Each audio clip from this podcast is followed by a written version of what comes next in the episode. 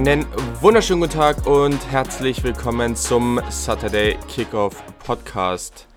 Endlich ist es soweit, die Previews gehen los und damit ist auch hier im Podcast offiziell Zeit für den NFL Draft. Ganz passend dazu ist mir aufgefallen, dass dies heute bereits die 50. Ausgabe dieses Podcasts ist. Ziemlich cool und ich freue mich natürlich, wenn wir es dann auch bald gemeinsam zur Nummer 100 schaffen. Vielen Dank, dass ihr natürlich immer so konstant und motiviert am Start seid. Das motiviert mich natürlich auch sehr doll, hier einfach so weiterzumachen. Mal gucken, vielleicht schaffen wir es dieses Jahr auch noch zu 100. Keine Ahnung, wie realistisch das ist, aber ich meine gerade jetzt zur NFL Draftzeit und dann, ja, wenn wir dann auch wieder zu den Previews kommen, da wird es dann sicherlich auch wieder deutlich mehr Podcasts geben. Außerdem wird es dann bald in der nächsten Zeit auch immer noch mal eine Umfrage geben, wo ihr dann auch noch mal sagen könnt, ey, ich mag es lieber, wenn du einmal die Woche einen Podcast machst, wenn du zweimal die Woche einen Podcast machst und dann davon wird es sicherlich auch etwas abhängen, wie viele Podcasts es dann so dieses Jahr geben wird. Aber genau, in diesem Sinne, ich freue mich natürlich sehr, wenn ihr euren Freunden vom Podcast erzählt, wenn ihr mir auf Twitter, Instagram oder Facebook unter @SaturdayKick folgt. Da gibt es natürlich Updates und News zum Podcast, aber auch allgemein zum NFL Draft und zum College Football. Und genau, dem Podcast einfach folgen auf dem Kanal eurer Wahl, weil eigentlich müsste es den Podcast überall geben. Spotify und Apple Podcast sowieso. Auf Anchor könnt ihr den auch hören, auch wenn ihr kein Apple-Gerät habt. Und genau, sonst gibt es den natürlich auch auf Google Podcast, auf, ich höre es immer auf Overcast. Das ist eine ganz coole App, wo man sich Podcasts runterladen kann und hören kann, wo man sehr, sehr gute Playlists sich selber erstellen kann aus den Podcasts, die man mag. Da gibt es auch zig weitere, auf denen ich bin. Und wenn ihr gerne euren Podcatcher oder irgendwie einen Kanal habt, wo ihr gerne hören wollt und den Podcast gibt es da tatsächlich nicht, dann meldet euch einfach bei mir. Dann werde ich das zumindest versuchen, möglich zu machen. Außerdem wollte ich mal wieder eine Apple Podcast Review vorlesen. Und zwar hat der ja, FR oder F-Runner 08, wie auch immer man es jetzt aussprechen will, hat geschrieben, gute Themen, die nicht nur angerissen werden. Moin, habe jetzt zwei Folgen gehört und ich mag die Art, wie du auf Themen eingehst. Mit den passenden Gästen besprichst du wichtige Footballbereiche und kratzt intensiv hinter der Oberfläche. Danke. Ja, das Danke geht auf jeden Fall zurück. Das freut mich natürlich, wenn ich dich auch so schnell überzeugen konnte. Und genau, also wenn ihr Feedback habt, schreibt mir immer. Ich bin da echt mega offen für und freue mich da auch total mit euch in den Austausch zu gehen. Außerdem geht es natürlich auch immer darum, unterschiedlichste Perspektiven einzunehmen und auch einzubringen. Und das soll natürlich auch weiterhin geschehen. Ganz passend dazu auch der Plan für die heutige Preview, beziehungsweise auch dann die kommenden Previews. Vorweg, hört unbedingt die letzten Ausgaben ähm, an. Vor zwei Ausgaben hatte ich außerdem auch mein Scouting-System vorgestellt. Das ist natürlich jetzt relevant, wenn ich über die jeweiligen Positionsgruppen spreche. Macht es für euch einfach verständlicher, würde ich sagen am Ende werde ich es natürlich hier auch immer noch mal so ganz kurz vorstellen, aber nicht in der Tiefe. Deswegen einfach da noch mal zwei Ausgaben zurückgehen. Letzte Woche habe ich außerdem mit Adrian Franke gesprochen. Das sollten wahrscheinlich die meisten von euch gehört haben. Da ging es auch noch mal viel intensiver um das Quarterback-Scouting, was heute natürlich auch noch mal relevant ist. Kurzer Rundown zu meinem Scouting-System. Ich mache, natürlich ergibt sich am Ende ein Ranking, keine Frage, aber es ist nicht mehr ganz klar so, okay, wir haben jetzt diese Grade, ähm, der Spieler bekommt die Grade 7,35 aufgrund von den und den Faktoren. Ich finde das oft relativ willkürlich, weil dann ist es, warum hat er jetzt eine 7,35 und nicht eine 7,4 oder sowas? Und das war für mich in den letzten Jahren schon immer recht schwer und ich habe das jetzt für mich aus der Vergangenheit von Sachen, die ich bisher auch in anderen Sportarten gemacht habe, irgendwie übernommen und habe gedacht, ich mache jetzt so ein, ein Tier-System, so ein Kategoriensystem, wo es dann verschiedene Kategorien gibt und da werden die dann eingeordnet, die Spieler Daran kann man dann auch ganz klar sehen, okay, wie gut ist diese Draftklasse aus meiner Sicht. Immer ganz wichtig, es ist jetzt heute meine Sicht, das ist nicht richtig zwingend, nicht falsch zwingend, keine Ahnung, wir wissen es alle nicht, keiner von uns kann die Zukunft vorhersagen. Aber genau, also das ist dabei ganz, ganz wichtig und genau, innerhalb dieser Tiers gibt es dann auch nochmal so High-Level, Mid-Level und ja, Lower End praktisch, damit man noch so ein bisschen einen Unterschied reinbringen kann. Aber da gibt es natürlich dann irgendwie die Hall of Fame Caliber Players, dann gibt es die All-Pro, ähm, Quality NFL Starter, dann Average NFL Starter, Backup und dann so ein ja, Depth Player mit Potential, würde ich sagen. Also, das ist so ja, die Spieler, die letztes Jahr wäre da so ein Tyree Jackson für mich reingefallen. Also so ein Spieler, der wirklich schon irgendwo Potenzial mitbringt, jetzt aber noch nicht gut genug ist, um aufs Feld zu, auf dem Feld zu stehen. Und dann gibt es theoretisch auch noch die Spieler, die einfach irrelevant sind, also wo ich sage, die, da sehe ich einfach keine NFL-Zukunft. Das wird es sicherlich auch das eine oder andere Mal geben. Ist die Frage, weil ich hier meistens eine Top 10 plus noch ein paar weitere Spieler vorstellen werde, wie viel wir wirklich über diese Spieler sprechen werden, ist aber natürlich auch nicht so spannend. Genau, wie bereits gesagt, heute geht es um die Quarterbacks. Ich werde die Top 10 der Quarterbacks vorstellen und kurz sagen, wer dahinter noch so zu finden ist. Ich habe mir bisher 16 Quarterbacks angeschaut. Außerdem beantworte ich dabei natürlich eure Fragen, die ihr mir gestellt habt. In den kommenden Ausgaben oder in der kommenden Ausgabe habe ich dann auch noch mal einen Gast dabei. Darauf freue ich mich natürlich schon sehr. Und wir besprechen dann sein Quarterback-Ranking. Finde ich gerade bei der Position ziemlich wichtig, um ja, einfach nochmal eine andere Perspektive reinzubringen. Ist beim Quarterback, finde ich, auch immer sehr, sehr schwierig. Plus, wir können uns dann gegenseitig auch nochmal ein bisschen, oder die Rankings gegenseitig ein bisschen herausfordern, sagen, okay, das sehe ich jetzt nicht so, warum hast du das so, um mir einfach noch, ja, auch so ein bisschen Transparency reinzubringen. Das finde ich persönlich immer ganz wichtig, weil wenn ich jetzt das sage und ich sage, oh, hier, Spieler A kann das und das gut, dann steht das jetzt so im Raum. Natürlich können wir das danach auf Twitter diskutieren und ihr werdet sicherlich auch an einigen Stellen andere Meinungen haben, was vollkommen okay ist. Aber ich glaube, das ist auch so im Pod, gerade nochmal bei der Quarterback-Situation, die so sehr relevant ist, ein ganz cooles Tool, um, ja, um, um da nochmal mehr Transparency reinzubringen. Fände ich. Finde ich persönlich cool, deswegen mache ich es auch so. Wenn ihr das doof findet, dann ja. Aber ich glaube, über Quarterbacks zu reden, findet praktisch keiner langweilig, der sich für Football interessiert. Genau, ich habe außerdem die Frage bekommen, wo ich das ganze Tape finde. Das ist relativ simpel, das geht auf YouTube. Einfach den Spielernamen und dann Versus eingeben. Also Joe Burrow Versus, also VS eingeben und dann kommt eigentlich immer schon relativ viel. Also dann ist es halt wichtig, dass es sind meist so Videos zwischen 5 und 15 Minuten. Ähm, sind meist halt dann eben nicht, oder es sind dann eben nicht die Highlights, sondern es sind wirklich alle Plays von diesem Spieler aus dem jeweiligen Spiel. Also wenn es dann irgendwie gegen LSU oder Alabama ging, dann aus dem jeweiligen Spiel. Das hilft auf jeden Fall. Mhm. Teilweise ist es dann auch nochmal cool, gewissen Leuten, gerade so vom Draft Network und sowas, auf Twitter zu folgen, weil die auch nochmal re relativ viele Tapes raushauen oder einfach hier und da auch mal Spielzüge oder sowas, die hier und da nochmal gewisse Eindrücke vermitteln. Aber genau, da gucke ich vor allem auf YouTube. Ganz, ganz wichtig, wenn die Videos kurz sind, das kann sein, dass das eine sehr lauflastige Offense ist und die Quarterbacks wenig Pässe in dem Spiel hatten. Aber guckt genau hin wenn euch irgendwann auffällt, dass der Quarterback jeden Ball anbringt, dann ist das höchstwahrscheinlich ein Video, wo einfach nur die Pässe, die er completed hat in diesem Video sind. Das gibt es auch. Das fällt einem dann auf oder wenn man darauf achtet, fällt es einem auf und das sollte natürlich relevant sein dabei, weil wenn ihr euch nur solche Videos anguckt, dann denkt ihr auf einmal, der Quarterback ist total gut, weil er jeden Pass anbringt. Das ist natürlich nicht der Fall bei niemandem. Ähm, selbst bei Joe Burrow nicht, der eine absurde hohe Completion Percentage hatte.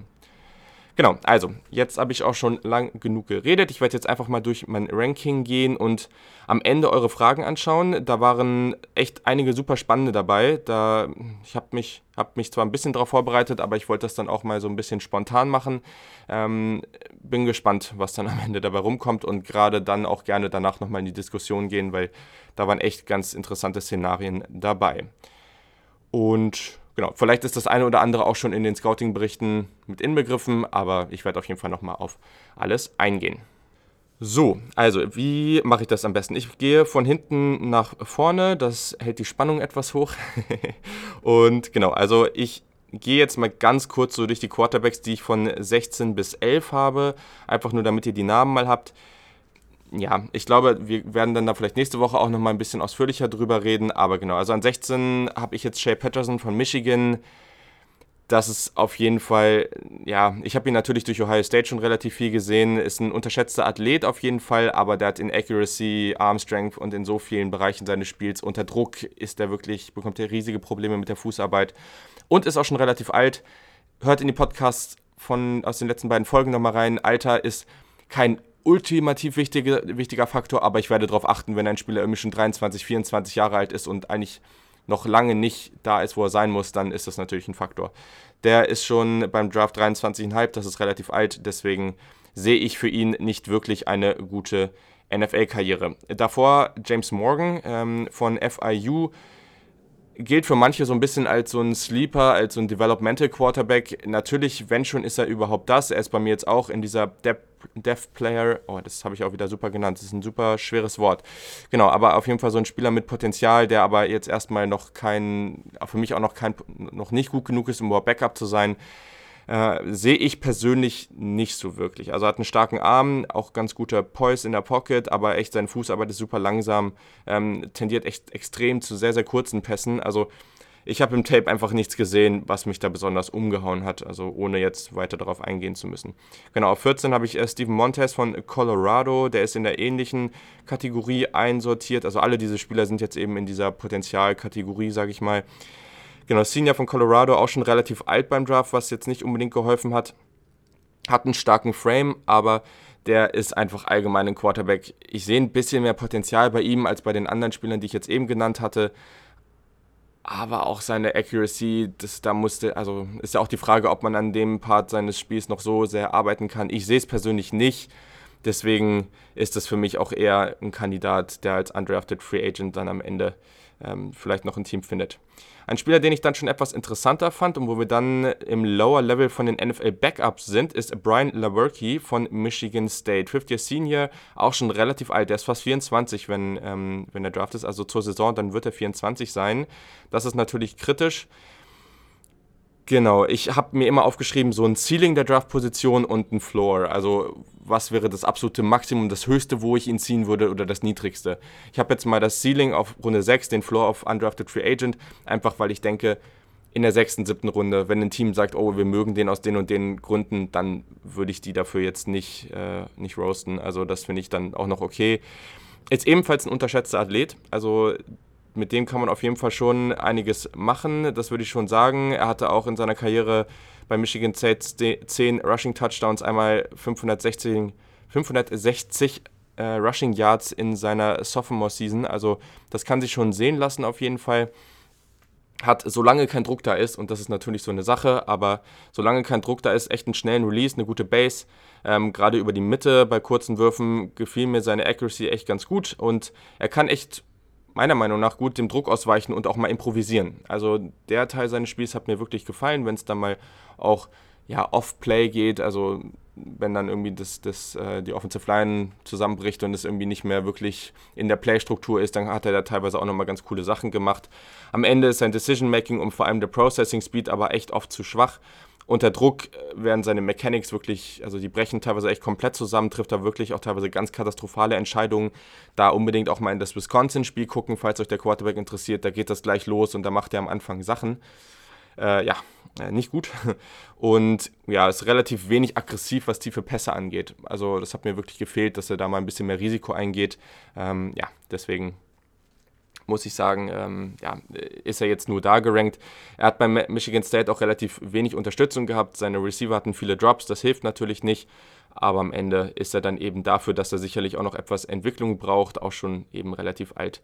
Wie bereits vorher erwähnt. So, dann kommen wir zum nächsten und das wird sicherlich einige überraschen. Ich habe ihn jetzt als ähm, NFL-Backup im Mid-Level-Bereich und das ist tatsächlich Jalen Hurts. Der ist jetzt, der war erst bei Alabama, jetzt ist er bei Oklahoma gewesen. Senior wird zum, zum Draft 21,8 Jahre alt sein. Ähm, und ich sehe ihn Anfang vierte Runde bis Ende fünfte Runde gedraftet, aus meiner Perspektive. Ich glaube, er wird früher gehen, das kann ich mir schon vorstellen. Ähm, eine Note, die ich mir, oder eine Notiz, die ich mir jetzt hier aufgeschrieben habe, die ich glaube schon, ich weiß nicht, ob sie so viele wirklich in Betracht ziehen, aber er hatte jetzt jetzt muss ich hier kurz gucken, 3851 Passing Yards. CD Lamp hat schon sehr viel für ihn gemacht, also sehr, sehr, sehr, sehr viel. Also so viele unglaublich kurze Pässe, wenn man sein Tape anguckt, ganz viele Screens, die er da spielt und CD Lamp wirklich viele kurze Pässe, die er dann zu krassem Yardgewinn macht. Also auch was CD Lamp da teilweise after the catch macht, Wahnsinn. Und davon hat äh, Jalen Hurts wirklich enorm profitiert. Also ja, Gleichzeitig ist er natürlich als Runner auch ein absoluter Threat, also 1000, fast 1300 Rushing Yards, 20 Touchdowns. Er hat 43 Rushing Touchdowns in seiner Karriere gemacht. Das ist natürlich sehr, sehr beeindruckend. Mhm. Genau, also seine Stärken, er ist absolut ein Love-Threat, vor allem in der Red Zone, das ist äh, wirklich, wirklich gut. Ich würde ihn da so ein bisschen wie, ein bisschen, wenn ich vergleiche, dann heißt das nie, dass ich sage, der Spieler ist genauso gut wie, sondern es ist ein gewisser Teil seines Spiels, der aus Grund A, B, C sich mit dem Spieler vergleichen lässt. Ganz, ganz wichtig. Wenn ich sage, wenn ich wirklich einen Spieler auf das Level von einem anderen Spieler heben will, der bereits in der NFL spielt, dann sage ich das ausdrücklich. Will ich an dieser Stelle nur mal gleich so raushauen. Wenn es um die Geschwindigkeit und auch diese Lockerheit beim Laufen geht, ich kann das nicht anders beschreiben. Also er hat wirklich so einen ganz entspannten Style zu laufen. Ja, ich glaube, also anders kann ich es kaum beschreiben und das erinnert mich ein bisschen an Russell Wilson teilweise, äh, man sieht ihm seine Erfahrung dabei auch an. Also das äh, guckt euch einfach mal ein paar Tapes an, das ist sehr, sehr auffällig. Ähm, wenn er, wenn, wenn er locked in, also wenn er wirklich fokussiert auf ein, auf, ein, auf ein Ziel ist, auf einen Spieler, kann er wirklich auf allen Leveln akkurate Würfe mit gutem Placement anbringen. Ähm, hat in der Pocket wirklich tolle Escapability, das auch also wirklich ja, kombiniert mit der Pocket und Pressure Awareness. Also es ist ja eine Sache, ob du gut dem Druck ausweichen kannst, wenn du ihn siehst, aber auch zu spüren, wo der Druck herkommt. Und das macht er unglaublich gut. Also der hat teilweise Augen im Hinterkopf. Das ist Wahnsinn, was der da teilweise macht. Wirklich gut. Ähm, er wirft wirklich zu oft vom Backfoot, was eigentlich selten gut endet, aber hat an sich ähm, eine, echt eine gute Base. Also seine, seine Kniebeugung, sein Abstand zwischen den Füßen und so, das gefällt mir. Also wenn er dann nicht zu oft vom Backfoot wirft, dann, dann ist das an sich schon ganz cool. Gut, kommen wir zu den Schwächen. Seine Accuracy in kleine Fenster äh, hat mir überhaupt nicht gefallen. Er ist zwar gefährlich als Runner, aber er entscheidet sich oft ohne Not für den Lauf und dann die Pocket zu verlassen. Das hat jetzt in der Big 12 da ganz gut funktioniert. In der NFL wird das aber, glaube ich, schwierig. Er ist nicht annähernd so ein Runner wie Lamar Jackson und Co. Und gleichzeitig muss man eben sagen, dass. Also, das ist immer der Punkt. Wenn du Quarterback wie Kyler Murray, wie Russell Wilson, wie Lamar Jackson hast, die sind Passer first, die wollen passen und die versuchen es lange und wenn alles runter, also alles zusammenbricht, dann können sie immer noch laufen oder sie sind eben designed Runs. Das ist bei Jalen Hurts anders. Oftmals hatte ich das Gefühl, er versucht es kurz zu werfen, er sieht keinen, er läuft los, weil es eben auch funktioniert. Und ich glaube nicht, dass das in der NFL funktionieren wird. Ich habe schon gesagt, er profitierte enorm von CD Lamb, was eben seine Statistiken auch ein bisschen ja, bisschen, bisschen übertreibt oder eben, das muss man eben im, im Hinterkopf behalten. Hat für mich große Probleme unter Druck bei der Accuracy und dem Decision Making und der allergrößte Punkt ist sein Processing Speed. Also die Schnelligkeit, er bekommt den Snap, also ist auch Pre-Snap oft schon Probleme, würde ich sagen, aber er, er Post-Snap, er bekommt den Ball und dann die Geschwindigkeit, in der er sieht, okay, ich muss jetzt dahin oder ich lese das Feld und da ist mein freier Mann, der ist wirklich unterdurchschnittlich langsam und ja, damit wirst du in der NFL große Probleme bekommen.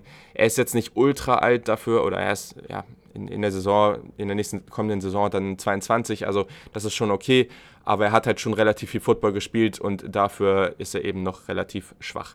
So, das war jetzt kein Top 10 Quarterback, aber Jalen Hurts ist, glaube ich, allgemein relativ beliebt und deswegen wollte ich ihn da jetzt mal ansprechen. Ein Spieler, der auch schon relativ alt ist, leider, ist Bryce Perkins von Virginia. Genau, Fifth Year Senior. Eigentlich, ja, es ist schade, dass er schon so alt ist, weil sonst wär, hätte ich ihn vielleicht auch etwas höher eingeschätzt. Aber genau, also ich habe ihn jetzt in der gleichen Tier wie, wie Jalen Hurts. Ähm, habe ihn jetzt so Anfang Runde 4, Mitte Runde 5 eingeschätzt. Und das ist für mich wirklich ein Playmaker. Also den ziehe ich definitiv über Jalen Hurts. Der macht teilweise unglaubliche Plays aus dem Nichts. Das wird sicherlich nicht so passieren oder in der NFL dann nicht so passieren. Ich meine, Johnny Manziel und, und Co., das waren ja auch alles so Beispiele. Aber genau, er hat wirklich coole Plays drin. Guckt euch dann das Florida-Spiel zum Beispiel mal an, da hat er wirklich schöne Sachen gemacht. Als, als Runner ist er wirklich gut, aber er ist eher so slippery als schnell. Also so jemand, der schwer zu tackeln ist, aber jetzt nicht unbedingt der Allerschnellste. Hat aber auch, ja, also in seiner Junior-Saison 923 Yards und 9 Touchdowns, in der letzten Saison 769 und 11 Touchdowns. Also auch sehr, sehr gut.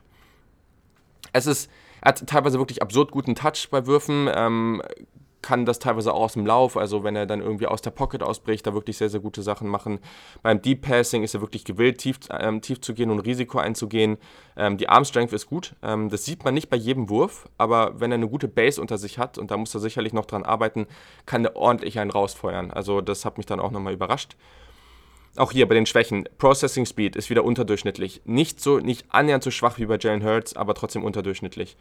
Ähm, er muss dann eben auch oft aus der Pocket da er eben zu langsam seine Entscheidung trifft, aber er läuft dann eben nicht immer gleich so schnell und findet andere Lösungen und das gefällt mir eben dann bei ihm mehr. Deep Passing, ich habe gesagt, er ist gewillt tief zu gehen und macht das teilweise auch gut, aber er ist zu inkonstant. Er ist nicht schlecht, aber zu inkonstant. Also wenn er tief geht und einen freien Mann hat, dann hat er teilweise irgendwie mal ein paar gute Würfe und dann verfehlt er wieder jemanden, der wide open ist. Das muss man einfach im Hinterkopf behalten. Sein Release ist sehr inkonstant, ähm, oft zu viel Sidearm-Release, ähm, auch ohne dass das jetzt wirklich gerade in der Situation was bringen würde. Da muss er einfach Konstant reinbring Konstanz reinbringen und natürlich das Alter. Ja, er war, und das kann man vielleicht auch nochmal dazu sagen, wenn ihr euch nochmal Spiele von Virginia angucken wollt, er war wirklich ein essentieller Teil dieser Offense. Also ohne ihn wäre da gar nichts gegangen, wurde auch viel als Runner in, in designten Laufspielzügen eingesetzt. Also das war viel mehr der Fall, als dass er dann wirklich selber ähm, gescrambled ist. Und genau, ist auch 6'2, also würde jetzt erstmal sagen, so ähnliche Größe wie, wie Jalen Hurts. Also ja, ich denke, ein ganz spannender Spieler, den man auf jeden Fall da in, in, in der Mitte der Draft so ungefähr ziehen kann. Fände ich auf jeden Fall interessant. Ich glaube persönlich nicht, dass wir ihn irgendwann als Starter sehen, aber fände es auf jeden Fall ganz, ganz spannend. So. Machen wir weiter. Und zwar das, das ist ein Spieler, den hat Adrian jetzt auch schon mehrere Male angesprochen auf seinem Twitter-Account und ich muss auch sagen, dass ich grundsätzlich erstmal positiv überrascht war. Und das ist Tyler Huntley. Der Quarterback von Utah war ein Senior, ist beim Draft 22,3 Jahre alt. Grundsätzlich ganz spannender Spieler, war mit Utah ja auch relativ erfolgreich. Das war jetzt sicherlich eher keine Pass-First-Offense. Also mit Zach Moss als Running Back sind die eben auch viel übers Laufspiel gekommen und ich würde ihn so Mitte, Ende dritte Runde bis Runde 5 würde ich ihn ziehen. Vergangene Saison hatte er fast 3100 Passing Yards und 19 Touchdowns, 4 Interceptions. Also, seine Stärken auf jeden Fall seine Athletik. Er ist nicht auf dem Lamar Jackson Level, aber er kann de definitiv einen Unterschied ausmachen. Seine Deep Passing Accuracy hat mir überraschend gut gefallen. Ähm, er ist wenig konstant ähm, unter Druck, wenn es um den Release geht aber er bringt trotzdem häufig noch diese Würfe an. Also das ist ganz interessant. Du siehst wirklich oft, dass Spieler unter Druck im Release und in ihrer Motion, in, ihr, in, ihrer, in ihrer Base, in ihrer Fußarbeit wirklich einfach andere Sachen machen, als wenn sie eben nicht unter Druck sind, was natürlich, das macht ja auch Sinn, aber im Idealfall bleibst du eben genau in der gleichen Bewegung. Viele Spieler machen das nicht und dadurch geht die Passgenauigkeit halt irgendwo flöten ich sage jetzt nicht, dass es bei ihm nie der Fall ist, aber teilweise oder in vielen Fällen verändert sich der Release schon und trotzdem bleibt er eben noch relativ konstant darin, dass zumindest der, der Ball ankommt. Gerade bei tiefen Pässen, äh, tiefen Fades aus dem Slot, Slot-Fades, die über die Schulter gehen, ähm, hat er da wirklich ähm, schöne Bälle, die da angekommen sind. Und genau, also das muss man da vielleicht sagen. Mhm. Das Pocket Movement ist auch häufig gut, also geht wirklich nach vorne, also das sogenannte Stepping Up in the Pocket, ähm, wie er auf Druck reagiert, das hat mir auch gefallen. Zu den Schwächen, auch hier wieder. Ähm, es zieht sich ein bisschen durch, also Pre- und Post-Snap-Processing ist wirklich zu langsam und auch fehlerhaft. Also äh, wenn wir Man-Coverage Man-Coverage gucken, da wird er sicherlich gerade mit diesen tiefen Slot-Fades ähm, wirklich, Slot-Fade-Routen wirklich Erfolge haben. Allerdings, gerade wenn es dann in Zone Coverage geht, wenn dann Disguise Plays, wenn irgendwie am Anfang Zonen gezeigt werden, die dann irgendwie doch zum Blitz kommen und andere gehen dann zurück, äh, von dem man es nicht erwartet. Ich werde oder ich würde erwarten, dass er da einige Probleme haben wird. Seine Short Passing Accuracy hat mir da nicht gefallen, vor allem war es gerade aus mir nicht wirklich erklärbaren Gründen zu inkonstant im Release gekommen ist, aber eher bei kurzen Pässen. Also ganz merkwürdig. Ähm, hängt wirklich zu lange am ersten Read, auch das muss man sagen. Genau, ähm, Processing Speed habe ich praktisch im ersten Punkt schon so ein bisschen gesagt. Und ja, sein, sein Release ist ja, ist, ist nicht kompakt genug für mich. Also er, teilweise ist sein Arm wirklich ihr müsst euch das mal angucken. Also ich kann es auch schwer erklären. Also wenn das ein bisschen kompakter wäre, ich glaube, dann könnte er da seine Konstanz relativ schnell verbessern. Das würde ich mir für ihn wünschen und das wäre dann auch echt ganz cool. Mhm. Ein paar Notizen, die ich mir noch aufgeschrieben habe. Safety ihm wirklich durch Rollouts, ähm, ihn durch Rollouts in Bewegung zu bringen, das ist auf jeden Fall sehr, sehr gut. Ähm, ist auf jeden Fall einer der athletischsten Quarterbacks mit Upside und ja, gab auf jeden Fall viel, viel Movement Pre-Snap in der Offense, was es ihm anscheinend leichter gemacht hat. Also das hat ihm dann natürlich auch geholfen, irgendwie die, die Defense, also die Coverage zu erkennen. Ähm, sie haben einfach viel damit gearbeitet, weil er sicherlich auch nicht der natürlichste Passer ist. Das muss man eben dazu sagen und das hat es ihm irgendwo auch erleichtert. Ähm, und ich sehe ihn persönlich jetzt nicht in so einer Quick-Hitting, Short-Passing-Offense, also jetzt nicht so eine West Coast-Offense. Das würde ich mir bei ihm würde ich jetzt eher nicht erwarten, aber vielleicht überrascht er mich da auch. Das Kann natürlich immer der Fall sein. So, machen wir weiter. Also, das war jetzt die 10. Auf Platz 9, das ist äh, Nathan oder Nate Stanley von Iowa. Das ist bei mir jetzt schon die Kategorie NFL Backup High End, also wirklich so ja, einer der besseren NFL-Backups. Ähm, Senior bei Iowa, 22,7 Jahre alt beim Draft. Ich könnte ihn persönlich in, als fit in verschiedenen Offensiven sehen. Ich würde ihn so auch wieder so Mitte, Ende dritte Runde bis, bis Mitte Runde 5 ziehen. Das wäre so mein Fenster für ihn. Äh, Im letzten Jahr fast 3000 Passing Yards, 16 Touchdowns, 7 Interceptions. War jetzt auch drei Jahre lang Starter bei Iowa, also hat er wirklich viel Erfahrung sammeln können. Das ist sehr, sehr schön. Also, zu seinen Stärken ich fand seine Accuracy echt ganz gut. Also er erlaubt es den Spielern sehr häufig, den Schwung mitzunehmen. Das war wirklich gut. Ich habe mit Adrian da letzte Woche auch drüber geredet. Der Touch. Er wirft den Ball sehr häufig so, dass die Spieler den Ball sehr, sehr einfach fangen können. Er kann die Velocity gut variieren. Also ihr seht teilweise Spieler, so ein Josh Allen, Colin Kaepernick, all das sind so Spieler, die oft den Touch vermissen lassen was ein Russell Wilson zum Beispiel sehr, sehr gut kann, und feuern den Ball. Also, oder Jacob Easton, super Beispiel, der feuert den Ball auf, bei den kürzesten Crossing Roads teilweise so heftig auf seine Receiver, dass die den Ball nicht fangen können. Nate Stanley ist ein bisschen das Gegen, ja, das komplette Gegenteil davon.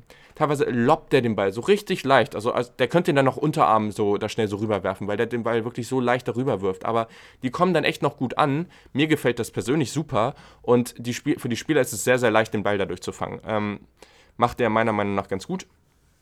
Ballplacement. Teilweise bringt der mit seinem Placement und Touch unglaubliche Würfe aufs Feld. Also es gibt so ein paar Spieler in diesem Draft, die vorher so eine Narrative hatten, ja, die sind irgendwie solide und die können nicht so Wow-Würfe, sage ich mal, aufs Feld bringen. Das ist jetzt sicherlich nicht seine Stärke, aber er hat auf jeden Fall Würfe in seinem Arsenal, die wirklich, wirklich gut waren und die mir gefallen haben. Ähm, und daher ist es ähm, schon irgendwie, ja, hier, oder muss ich es an dieser Stelle auf jeden Fall mal erwähnen nur weil er diese Touchwürfe macht oder ja, diese Würfe mit sehr viel Touch, die sehr, sehr langsam sind, heißt das nicht, dass seine Armstrength zu schwach ist. Das möchte ich auch nochmal dazu sagen. Also das hat mir oft auch gut durchaus gefallen. Ähm, zu den Schwächen. Ja, wie gesagt, er wirft den Ball sehr häufig mit viel Gefühl und gerade bei kleineren Fenstern kann das dann eben auch zum Nachteil werden. Also er muss das dann wiederum lernen, noch ein bisschen stärker zu variieren, wenn es dann wirklich über die Mitte geht. Kleines Fenster, der Ball muss muss direkt geworfen werden und er muss dann auch in, in dem kleinsten Zeitfenster dort ankommen. Da ist es dann teilweise schwierig. Da verlässt er sich oft gefühlt zu sehr auf seinen Touch, während andere sich zu viel auf ihre Armstrength so verlassen. Also ist ganz, ganz merkwürdig. Aber so habe ich das jetzt für mich interpretiert. Sicherlich nicht der dynamischste Quarterback. Also er hat natürlich, er hat eine funktionale Mobilität. Das, das reicht auch teilweise ähm, und kann auch teilweise recht physisch werden. Das kann man vor allem bei Quarterback Sneaks sehen, also gegen USC. Da müsst ihr euch mal das Tape angucken. Ganz gutes Beispiel. Ähm, Passgenauigkeit unter Druck. Ähm, ja, da wird er schon deutlich schwächer dann. Also wir haben das mit, ich habe es mit Adrian besprochen oder Adrian hat es gesagt. Unter Druck sind ungefähr so ein Drittel aller Würfe, also ist jetzt nicht der allerwichtigste Aspekt, aber achtet mal darauf, er hat unter, unter Druck schon große Probleme. Und der Processing Speed ist nicht schlecht, aber er könnte konstanter sein. So würde ich es jetzt mal ausdrücken. Drücken.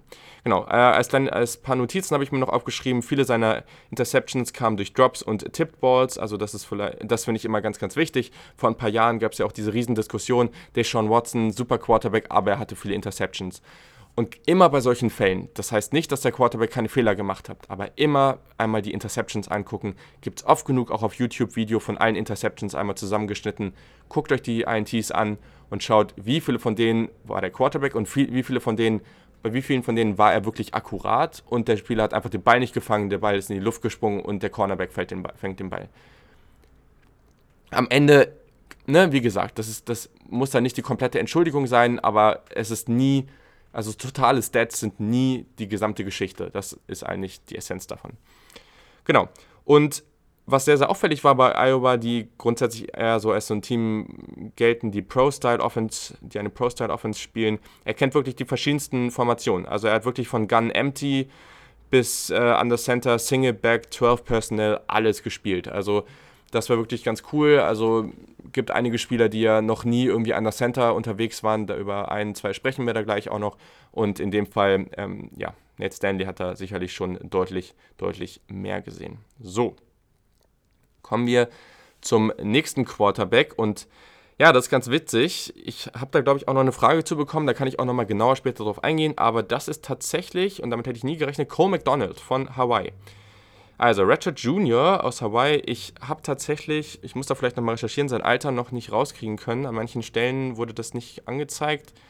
Muss man noch mal gucken. Ich habe ihn jetzt bei, ebenfalls als NFL Backup High End. Also, das ist für mich, oder ich gehe erstmal durch, seine, durch seinen Scouting-Bericht. Also für mich, Ceiling ist äh, dritte Runde, Floor ist fünfte Runde. Kann ich auch verstehen, wenn er erst später geht. Genau, also seine Stärken. Er ist auf jeden Fall ein physischer Quarterback. Der ist irgendwie 6'3, 6'4, 220 würde ich ungefähr einschätzen. Das ist auf jeden Fall schon ein guter Bär. Der kann auch bei Quarterback-Sneaks ähm, Short Distance, three, uh, Third and One, Third and Two, solche Geschichten, da kann der dann auch mal laufen und irgendwie bulldosen, sage ich mal so ungefähr. Ist als Läufertyp deutlich eher auch hier wieder nur so eine Richtung, dass ihr es euch besser vorstellen könnt, so ein Cam Newton Light, als dass er irgendwie ein Kyler Murray oder Mitchell Trubisky ist.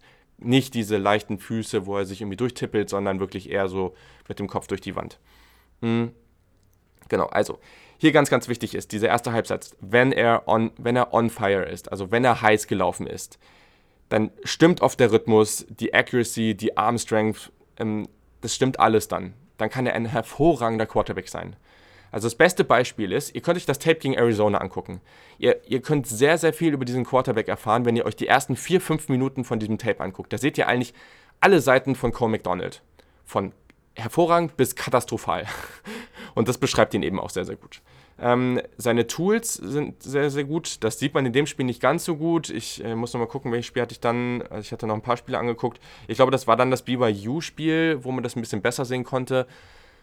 Man muss dazu auch sagen, dass die, die Kameraqualität auch ein bisschen besser war. Das hilft dann teilweise auch. Der hat schon die Tools. Also, das ist so ein Spieler, wo man denkt: oh ja, der, der Ball springt wirklich aus seiner Hand. Also, der kann da wirklich richtig einen rausfeuern. Das ist sehr, sehr gut. Aber auch hier, und das wird gleich in den Schwächen auch nochmal kommen, wenn der Release stimmt, dann kann er das. Und dann hat er wirklich einen tollen Arm. Ganz, ganz wichtig. Er könnte sich zu einem guten Deep Ball Passer entwickeln. Könnte an dieser Stelle, weil auch da wieder die Konstanz ein Problem ist. Aber er hat wirklich Fälle, wo er dann drei, vier unglaublich tolle tiefe Pässe anbringt, irgendwie über die Mitte, tief, so dass nur seine Receiver den Ball kriegen können, mit gutem Ballplacement an die Seitenlinie und dann aber auch wirklich 30 Yards das Feld runter. Also das kann er alles, hat er wirklich tolle Bälle angebracht. Ähm, spielt natürlich auch in einer sehr, sehr simplen Offense in Hawaii, das muss man natürlich dazu sagen. Also hier ist vielleicht eine stärkere Learning Curve für ihn als Quarterback, aber genau, also er könnte sich wirklich zu einem guten Deep Ball Passer entwickeln. Schwächen. In Großbuchstaben sehr inkonstant in allem, was er tut. Teilweise hat man da wirklich Würfe dabei, wo man keine Ahnung hat, was er da gerade eigentlich vorhat. Also Wahnsinn. Das ist, also, wenn man irgendeinen Spieler aus dieser Draft-Class finden will, den man irgendwie mit, dieser, mit diesem Risiko auf der einen Seite und der Inkonstanz auf der, Inkonstanz auf der anderen Seite finden will, der, den man mit James Winston vergleicht, dann ist es Cole McDonald für mich. Also Wahnsinn. Release Point und die Motion ist ebenfalls nicht konstant. Wenn es, wenn es passt und wenn er irgendwie seine Base gut, seine Footwork gut am Start hat und er irgendwie das, das gut hinbekommt, dann ist es perfekt, dann ist es sehr, sehr gut. Aber er ist nicht konstant da drin. Das ist, also, ist mir an vielen Stellen wirklich aufgefallen. Ähm, er kommt zwar nach dem Snap relativ schnell in seine Base und ist da auch stabil, aber er hat so ein bisschen so eine merkwürdige schleudernde Wurfbewegung. Also er lehnt sich mit seinem Körper teilweise, gerade wenn er nach links wirft, auch so ein bisschen nach vorne. Das muss auch nichts Schlimmes sein, wenn er das immer macht. Solange der Ball ankommt, ist mir das eigentlich Latte. Aber ähm, ja, er hat auch einen relativ langsamen Release. Also ja, es ist nicht so, dass es einen extremen Einfluss darauf hat, aber er gehört definitiv nicht zu den schnelleren ähm, Spielern beim Release. Und es könnte sicherlich noch kompakter sein. Also er ist einfach teilweise zu loose, also teilweise zu locker mit dem Arm und dadurch entsteht auch so eine gewisse Fluktuation dabei, wie der Release am Ende dann wirklich auch aussieht. Das muss man definitiv beobachten und das ist ein Riesenpunkt, an dem er arbeiten muss. Daran kann man arbeiten und daran muss er arbeiten. Das könnte einen riesen Einfluss auch auf seine Accuracy haben.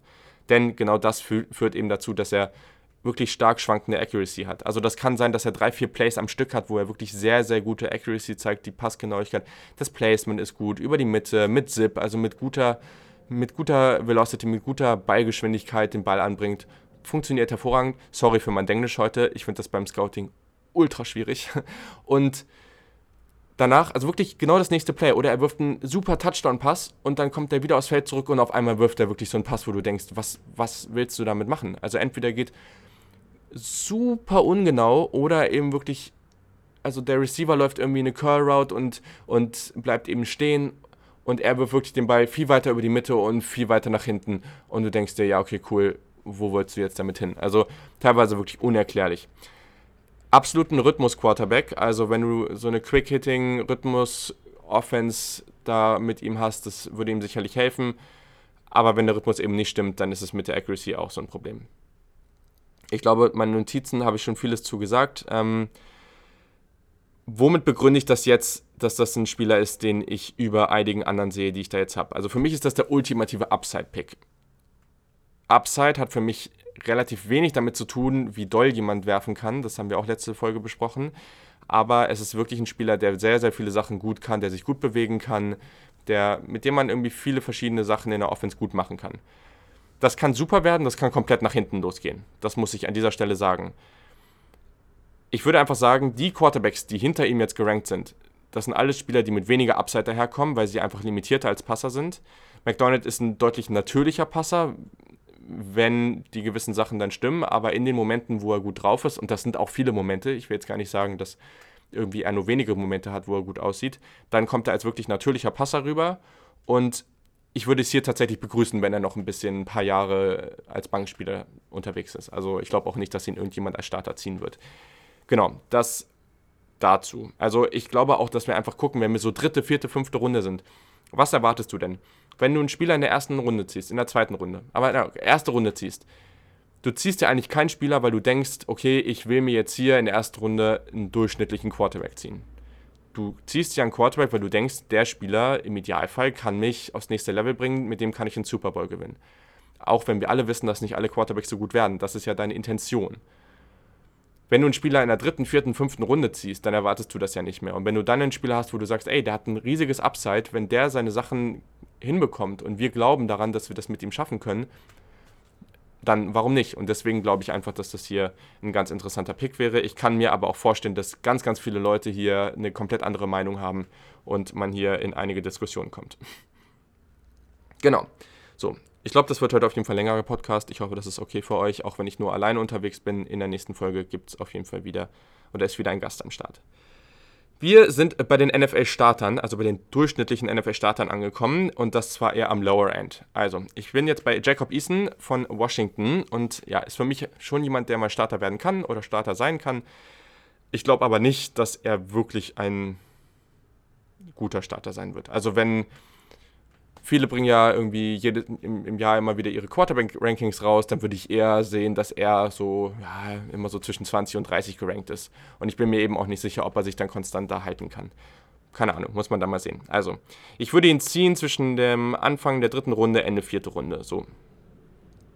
Genau, also das habe ich vielleicht eben auch noch vergessen zu sagen. Ich weiß, ich springe hier gerade ein bisschen, aber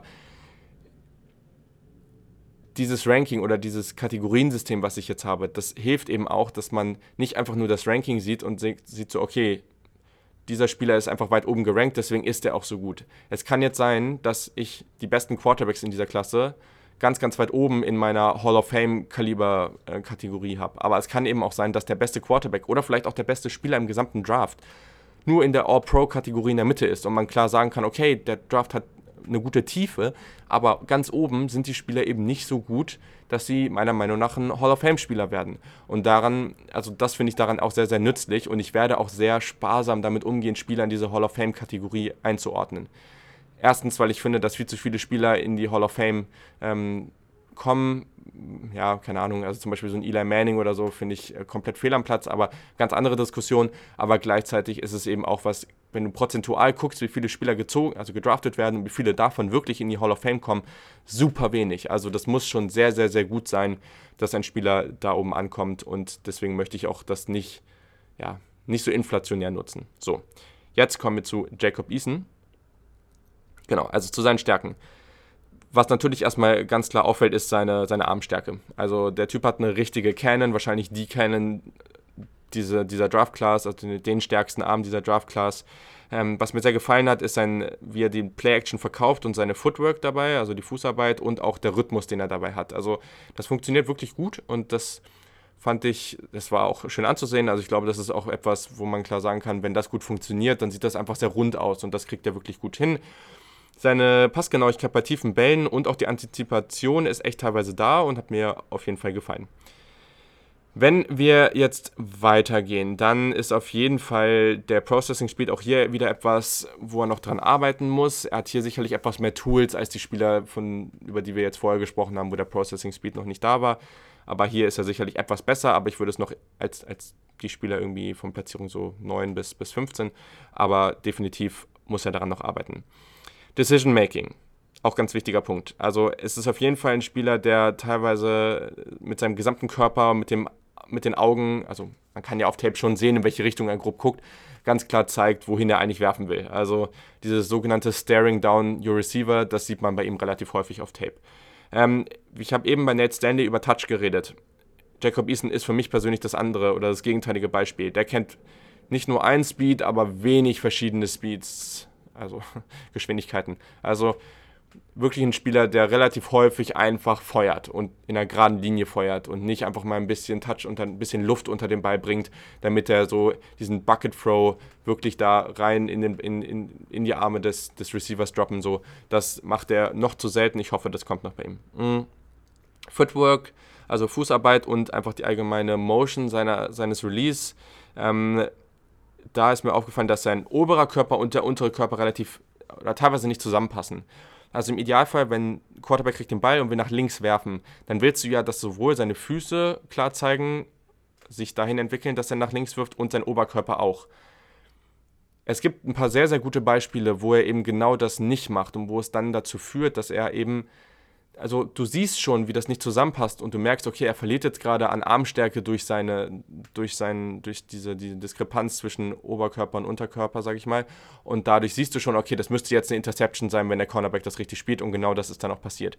Also daran muss er definitiv arbeiten, weil sonst kann das eben zu vielen typischen so Pick-Six-Plays kommen, also irgendwie so eine Outroute und der, der Cornerback macht eben den Cut runter und fängt den Ball eben ab und kann eben dann frei zum Touchdown laufen. Ich glaube, das könnte hier eine Situation sein, die wir bei ihm öfter sehen, einfach dadurch, dass er ja seine Motion und, und sein, seine gesamten Release, eben seine gesamte Passbewegung einfach da noch besser zusammenbringen muss, sodass das ein, gesamt, ein gesamtheitliches Bild ja, ergibt. Sonst ähm, die Base beim Wurf, das hat mich auch ein bisschen überrascht. Ähm, die ist viel zu breit, meiner Meinung nach. Also, das ist jetzt nicht, wenn er keinen Druck hat und sowas, ist das nichts, was ihn extrem beeinflusst, weil am Ende hat er immer noch einen guten Wurf. Er wird dadurch noch relativ unflexibel. Also, wenn er dann unter Druck gerät, dann kommt er relativ schnell weg, weil er eben, weil die Beine so weit auseinander stehen. Müsst ihr mal drauf achten. Daher, also ist jetzt kein riesiger Punkt, aber am Ende sollte er vielleicht die Beine da noch ein bisschen weiter zusammenbringen, um dann noch ein bisschen flexibler in seinen Bewegungen zu sein ähm, gerade wenn man diese Tippe-Schritte sieht in der, in der Zone, ähm, in der Zone, in der Pocket, um dann eben sein Pocket-Movement auch noch zu verbessern. Genau, also ähm, man kann noch zu ihm sagen, dass er 6'6 groß ist, also oder 6'5, 6'6 irgendwie in die Richtung. Fast 230, damit ist er bisher gelistet. Wir müssen jetzt nochmal aufs Combine warten, aber das ist auf jeden Fall ein Spieler, der ja, da einfach einen ganz guten Job macht und, ähm, und, und eben auch die Maße, ja, das heißt die Maße mitbringt ich habe es letzte Woche gesagt, die Maße sind mir eigentlich relativ egal, aber klar, für viele ist es, glaube ich, schon etwas, gerade wenn wir auch auf die Draft-Platzierung gucken. Das ist halt ein richtig großer, massiver Quarterback, diese angebliche Pro Prototype. Mich interessiert es ehrlich gesagt nicht so wirklich, aber ich glaube schon, dass einige da klar sehen würden, einige GMs auch sehen werden, okay, der Typ ist groß, der sieht so aus, wie ein Quarterback aussehen soll, der hat den Arm dafür, Ab und das ist dann gleich Upside. Das sehe ich jetzt nicht persönlich so, aber am Ende ähm, könnt ihr euch da selber euer Bild machen und selber sagen, wie wichtig euch das ist oder eben nicht. So, kommen wir zur Platzierung 6. Das ist tatsächlich Anthony Gordon von Washington State. Jedes Jahr wieder der typische Mike Leach Washington State Quarterback. Ab nächsten Jahr wird es dann höchstens der Quarterback von Mississippi State sein, weil Mike Leach ja jetzt dort der Head Coach ist. Also, Senior von Washington State. Äh, 23,7 Jahre alt beim Draft, also auch schon relativ alt. Ähm, ich habe ihn jetzt auch hier im unteren Ende des, äh, des äh, durchschnittlichen NFL-Starter. Ähm, ich würde ihn ziehen Anfang dritte Runde bis Mitte vierte Runde. Und genau, also ich glaube, er hat schon noch mal ein bisschen mehr Potenzial, sich am Ende als, als solider Starter durchzusetzen. Glaube aber auch, dass er etwas Zeit brauchen wird, um da wirklich hinzukommen. Also, Stärken. Auch hier haben wir wieder den Touch, der mir sehr, sehr gut gefallen hat. Also vor allem bei mittleren Pässen, so 10 bis 20 Yards, auch in der Red Zone teilweise unglaublich starke Pässe. Und das ist das komplette Gegenteil. Also er hat nicht den starken Arm wie Jacob Eason, aber der lobt den Ball unglaublich hoch. Also teilweise denkt man sich auch so, okay, sicher, dass du den so hoch werfen willst, aber es scheint zu funktionieren und es ist irgendwie sehr, sehr schön anzusehen. Man braucht dafür natürlich die Receiver, die eben auch gerade so diese Fähigkeit haben, über die Schulter den Ball gut zu fangen. Das ist bei ihm relativ wichtig. Aber ja, also der Touch hat mir sehr, sehr gut gefallen. Dadurch auch das Placement und die Accuracy bei mittleren und tiefen Pässen war gut. Ähm, schnelle und ja, decisive Pässe. Ja, da hat James Wiebe neulich schon mal irgendwie gefragt, wie würde man decisive gut auf Deutsch sagen. Also er kann sich einfach, er trifft einfach schnelle Entscheidungen bei seinen Pässen. Das hat mir gut gefallen und oftmals hilft es auch, dass er eben einen guten Sidearm-Release hat. Also teilweise auch in der Red Zone sehr, sehr gut. Und wenn er jeden Spieler in der Crossing Route sieht und sieht, okay, ich kann den auch Sidearm raushauen, dann haut er da teilweise wirklich sehr, sehr schnelle Pässe auch raus. Und der Release ist dann deutlich schneller als sonst. Und das ist, gefällt mir bei ihm. Ähm, seine Agilität hilft ihm bei Druck auf jeden Fall. Er ist an sich kein schneller Quarterback. Das ist ganz, ganz wichtig. Er ist auch relativ dünn, also Athletisch kommt er jetzt nicht besonders beeindruckend daher, aber ist auf jeden Fall der in der Agilität schon in der Pocket irgendwie sich ganz gut bewegen kann und zumindest sich mal die eine oder andere Sekunde da mitkauft. Und genau, so, bei den Schwächen. Ich habe schon gesagt, zu Saisonbeginn ist er bereits 24. Das gefällt mir persönlich natürlich nicht so gut. Ähm, er ist sehr, sehr dünn. Ähm, seine Movement Skills, ja, also seine Footwork hat mir persönlich nicht so gefallen. Das ist ganz interessant. Also guckt euch mal, oh, ich weiß gerade gar nicht, also ein Cole McDonald hat mir da persönlich gut gefallen, aber ihr könnt natürlich auch die, die, auf die Quarterbacks an der Spitze der Draft gucken. Wenn die kommen, die haben wirklich eine, eine gute Stance, eine gute Basis unter sich, die, die, die äh, Füße sind wirklich hüftweit aufgestellt, das gefällt mir wirklich gut. Und bei ihm ist wirklich, also er steht da, er ist irgendwie dieser schmächtige Typ und so steht er da auch. Also wirklich so ein bisschen in so einer kein Bock Haltung ist falsch, weil das also das hat auch nichts mit seiner damit zu tun, wie er wie er wie, oder wie seine Attitude, wie seine Persönlichkeit ist überhaupt nicht. Aber er steht da so ein bisschen gelangweilt, sieht so aus, sage ich mal. Also es ist ganz ganz merkwürdig. Ähm, ich glaube einfach, dass das nicht die beste oder die beste Basis ist, um Druck zu, äh, auszuweichen, um eben schnell irgendwie auch meinen härteren Pass über die Mitte rauszuhauen. Da muss er definitiv dran arbeiten. Will aber nicht sagen, dass das unmöglich ist, weil es gibt so gewisse Spieler, zum Beispiel Patrick Mahomes, wo das auch eins meiner größten Mankos war und äh, ja, ist ja dann doch ganz gut für ihn gelaufen. Und genau, Pressure Awareness, wo ein Jalen Hurts irgendwie gefühlt Augen im Hinterkopf hat, da fehlen, fehlen die einem Anthony Gordon an der Stelle. Das fand ich persönlich nicht so besonders gut. Genau, sonst äh, bei den Reads, also eher, ich habe eher Half-Feed-Reads, also dass er nicht das gesamte Feld liest, sondern eher das halbe Feld gesehen. Ähm, grundsätzlich beim Decision Making hat er keine Angst, wirklich äh, auch mal Risiko oder Ris ja, Risiken einzugehen, da solche Entscheidungen zu treffen. Ähm, und äh, ja, aber auch gerade bei den Turnovern, also zum Beispiel gegen UCLA, da gab es auch über die Mitte teilweise Pässe, die wirklich, wirklich kritisch waren. An sich kann ich mir bei ihm vorstellen, dass das schon ein Quarterback ist, der gerade in so einer Passing Offense mit relativ kurzen Pässen da sich gut entwickeln kann, aber es sind eben schon noch einige Fragezeichen dabei, weshalb eben weshalb er eben jetzt auch an der Position steht. Gleichzeitig hätte ich aber auch nie gedacht, dass ich Anthony Gordon so hoch gerankt habe. Also wie gesagt, er ist so, ja, bei der unteren durchschnittlichen Starter-Kategorie. Ähm, ich denke aber schon, dass er auch Potenzial hat, einfach ein solider, durchschnittlicher NFL-Starter zu werden. Muss man jetzt aber auch mal sehen. Ich glaube, bei ihm hängt das sicherlich schon etwas mehr vom Umfeld ab als bei so manchen anderen. Gut, gehen wir weiter zum nächsten Quarterback und damit erreichen wir jetzt auch die Top 5. Hier kommt tatsächlich, und jetzt bin ich wirklich mal gespannt, ob ich hierfür richtig gegrillt werde, aber ist mir ehrlich gesagt auch egal, das ist tatsächlich Justin Herbert. Und ihr wisst, also ich habe die Hall of Fame Kategorie, ich habe die All Pro Kategorie, ich habe die also Quality NFL Starter qualitativ hochwertige NFL-Starter oder wie auch immer man es nennen möchte und dann die Average NFL-Starter. So, Justin Herbert ist für mich Average NFL, also durchschnittlicher NFL-Starter High-End, also an der oberen Grenze. Justin Herbert hat bei Oregon gespielt, wird zum, zum äh, Zeitpunkt der Draft 22,2 Jahre alt sein und ist irgendwie so 6'6 groß in der Richtung, so 230 Pfund, ähnliche Statur wie Jacob Eason, würde ich jetzt mal persönlich sagen. Also, was hat mir gefallen? Auch hier. Die Armstärke ist natürlich da. Also ich glaube, Jacob Eason und Justin Herbert streiten sich da so ein bisschen um den stärksten Arm dieser Class. Ähm, kommt natürlich auch ein bisschen durch seine Statur. Und mir ist es dann aber aufgefallen, dass das erstmal so ein Punkt ist, der schon hier und da durchkommt. Aber trotzdem gibt es genug Würfe, die irgendwie verhungern. Also ich finde es ganz merkwürdig, aber ja, also ja, äh, lasse ich jetzt einfach mal so stehen. Genau, dann auf jeden Fall die Mobilität von ihm. Also das ist ein Spieler, der, bei ihm geht das, er ist natürlich auch ein größerer Spieler, er ist auch nicht so agil wie die kleineren Spieler, was natürlich auch Sinn macht, aber er, er geht schon etwas über diese funktionale Mobilität hinaus. Also das ist nicht einfach nur ein Spielertyp, der, ja, ich, ähm, ich kann mal für die 5, 6 Yards laufen und oder irgendwie bei Third Down das, ähm, das First Down erlaufen. Nee, das ist schon ein Spieler, vielleicht nicht ganz auf dem Level von Josh Allen, aber knapp dahinter, würde ich schon sagen. Sonst gefällt mir auf jeden Fall bei ihm, dass er unter Druck ganz gut Bälle anbringen kann. Also da ist er auf jeden Fall auch ein Spieler, der, wenn der Rusher auf ihn zukommt, ähm, schon an seinem, an seinem Blocker praktisch vorbei ist.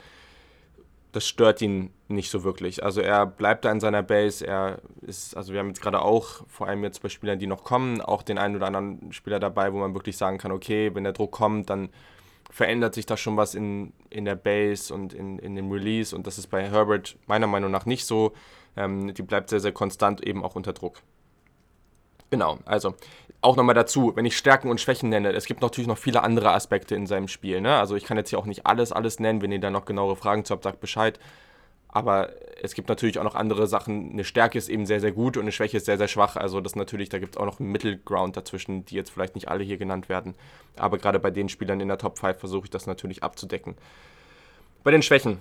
Für mich war das Accuracy. Also kurze und mittlere Würfe waren unglaublich oft super niedrig. Also ich war wirklich, und das eben auch, das war der Punkt, der mich so verwirrt hat. Also er hat ja den Arm, auch um über die Mitte wirklich gut dahin zu kommen in kleine Fenster, aber irgendwie sind die auch nicht zwingend verhungert, teilweise verhungert, aber teilweise auch hat er die einfach sehr, sehr niedrig geworfen. Und hier und da hat der Receiver mal ein Play gemacht und hat den Ball noch gefangen, aber oftmals eben auch nicht. Und das hat mich wirklich sehr, sehr verwirrt. Also fand ich nicht gut.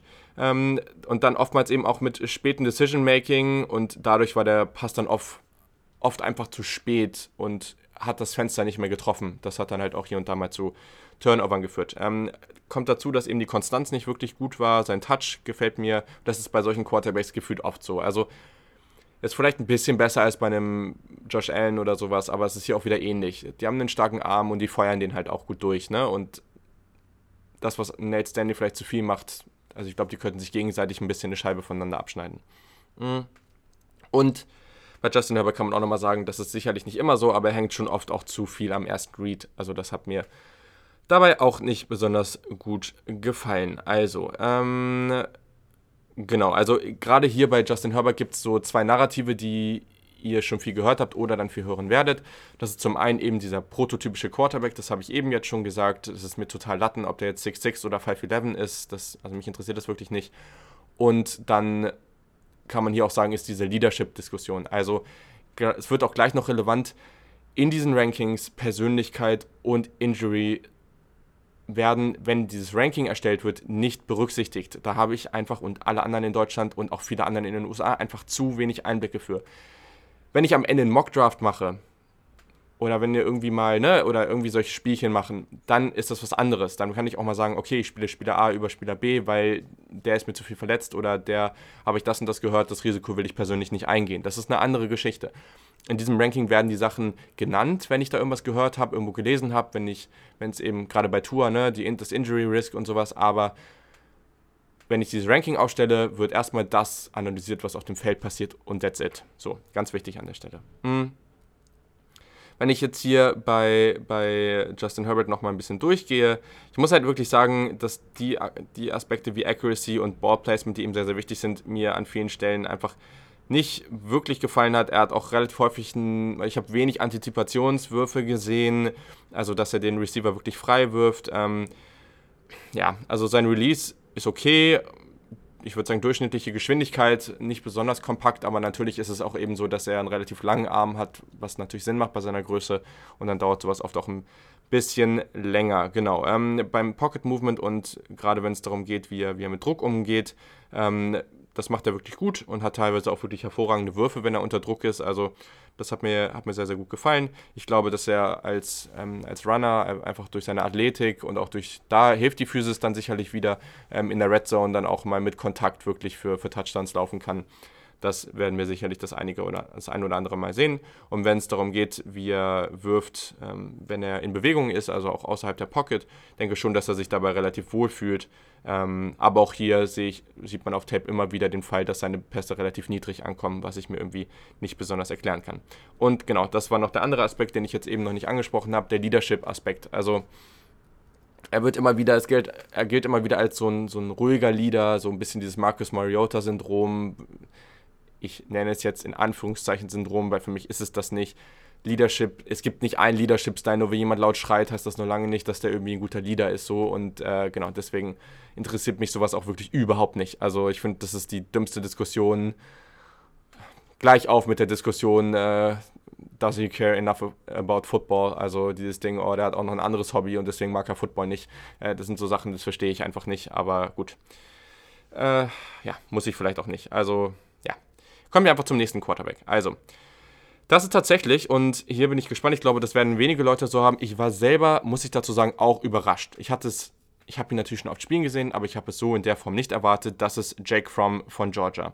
Wir sind hier jetzt ein kleiner Sprung von ähm, durchschnittlicher NFL-Starter, High-End. Dann habe ich niemanden in der Lower-End Quality NFL-Starter und jetzt sind wir in der mittleren Region der Quality NFL-Starter und da habe ich Jake Fromm tatsächlich. Der, ist, der kommt aus Georgia, da hat er gespielt und war Junior. Er war alle drei Jahre Starter, was natürlich schon irgendwie ganz cool ist, war da sehr, sehr erfolgreich, ähm, auch schon in jungen Jahren. Mhm. Ist zum Draft 21,8 Jahre alt, also zur Saison wird er dann gerade im junge 22 sein. Ich würde ihn ziehen zwischen Ende erste Runde und Mitte dritte Runde. Also diese, es ist immer sehr, sehr weit gestreut, aber das hat natürlich auch was damit zu tun, während ein ich glaube, die Fenster, wie man Spieler zieht, sind einfach bei einem Wide Receiver, einem Running Back irgendwie kleiner. Also bei Quarterbacks ist es einfach so, ich kann verstehen, wenn ein Quarterback eigentlich von der Note, die manche vergeben, oder einfach von einem, weiß ich nicht, von, von dem, wie man den Quarterback hat, aber einschätzt, eigentlich eher so Ende erste Runde gezogen werden würde oder Mitte erste Runde. Aber wenn es eben der beste Quarterback in der Draft ist, dann wird er vielleicht Top 5 gezogen oder sogar erster Pick. Das ist einfach so. Und deswegen sind bei Quarterbacks diese diese Spannen auch so groß. Das muss ich vielleicht an der Stelle einmal dazu sagen. Also, als kurze Notizen dazu, habe ich schon gesagt, drei Jahre Starter und im letzten Jahr muss man ganz klar sagen, er hat sehr, sehr viel im Supporting Cast verloren. Also Wide Receiver, auch Offensive Line hat einiges verloren, auch wenn die trotzdem noch ganz gut war. Aber das ist sehr, sehr relevant. Er war im Jahr davor sicherlich noch besser, ähm, aber hat jetzt hier auch noch ganz, ganz gut gespielt. Also, zu seinen Stärken. Mir gefällt auf jeden Fall in der Short Accuracy, also bei kurzen Pässen, gefällt mir seine Passgenauigkeit und eben die Platzierung des Balles sehr, sehr gut. Er hat einen schnellen Release. Seine Base gefällt mir. Ähm, es ist sehr, sehr interessant. Oftmals will man ja, dass der Quarterback, und das macht er auch teilweise, aber will man ja, dass der Quarterback in seinen Wurf reingeht. Also Stepping into your throw, so nach dem Motto.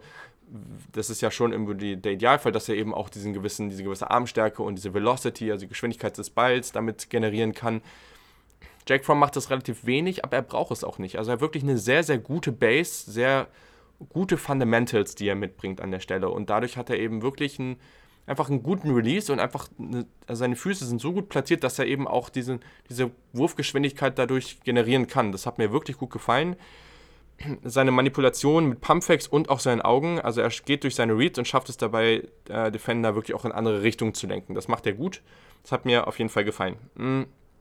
Kurz Schwächen.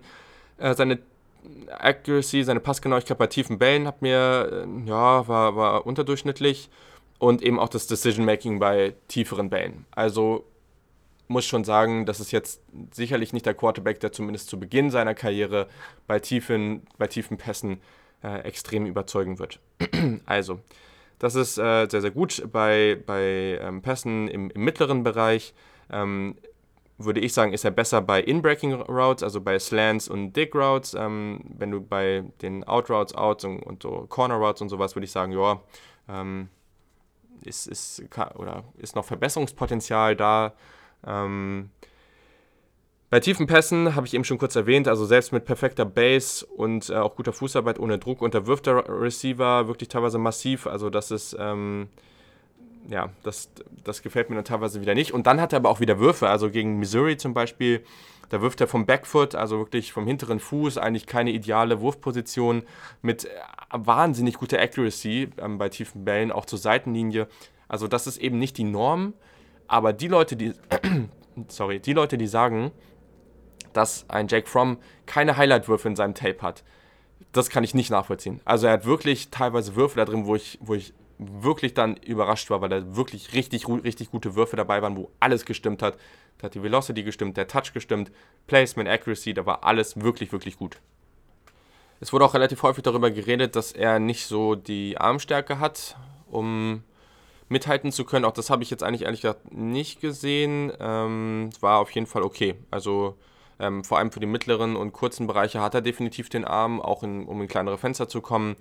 Ähm, bei, bei längeren Pässen muss man jetzt nochmal abwarten, was da so das Problem war. Aber genau, also da gibt es sicherlich noch, noch äh, Probleme. Aber genau, also er kann in, gerade wenn du in, in den mittleren Bereich gehst, so 5, ja, 5, 10 bis 15 Yards so in die, in die Richtung, ähm, kann er da wirklich sehr, sehr akkurate Pässe von seinem äh, Backfoot machen, auch mit dem Sidearm, also so so, so seitlich geworfen, sage ich mal. Das macht er teilweise wirklich gut. Ähm, und da auch teilweise mal Würf längere Würfe an, an Opposite Hashmarks. Also wenn er auf der rechten Seite des Felds ist, wirklich nach ganz links außen, wirklich tolle Würfe teilweise dabei. Also hat mir, hat mir gut gefallen. Ähm, genau, Decision Making war, ja, hatte teilweise auch echt gut Zeit durch seine Offensive Line und da war das Decision Making teilweise nicht gut genug oder nicht schnell genug. Daran, da muss er sicherlich noch ähm, sich verbessern.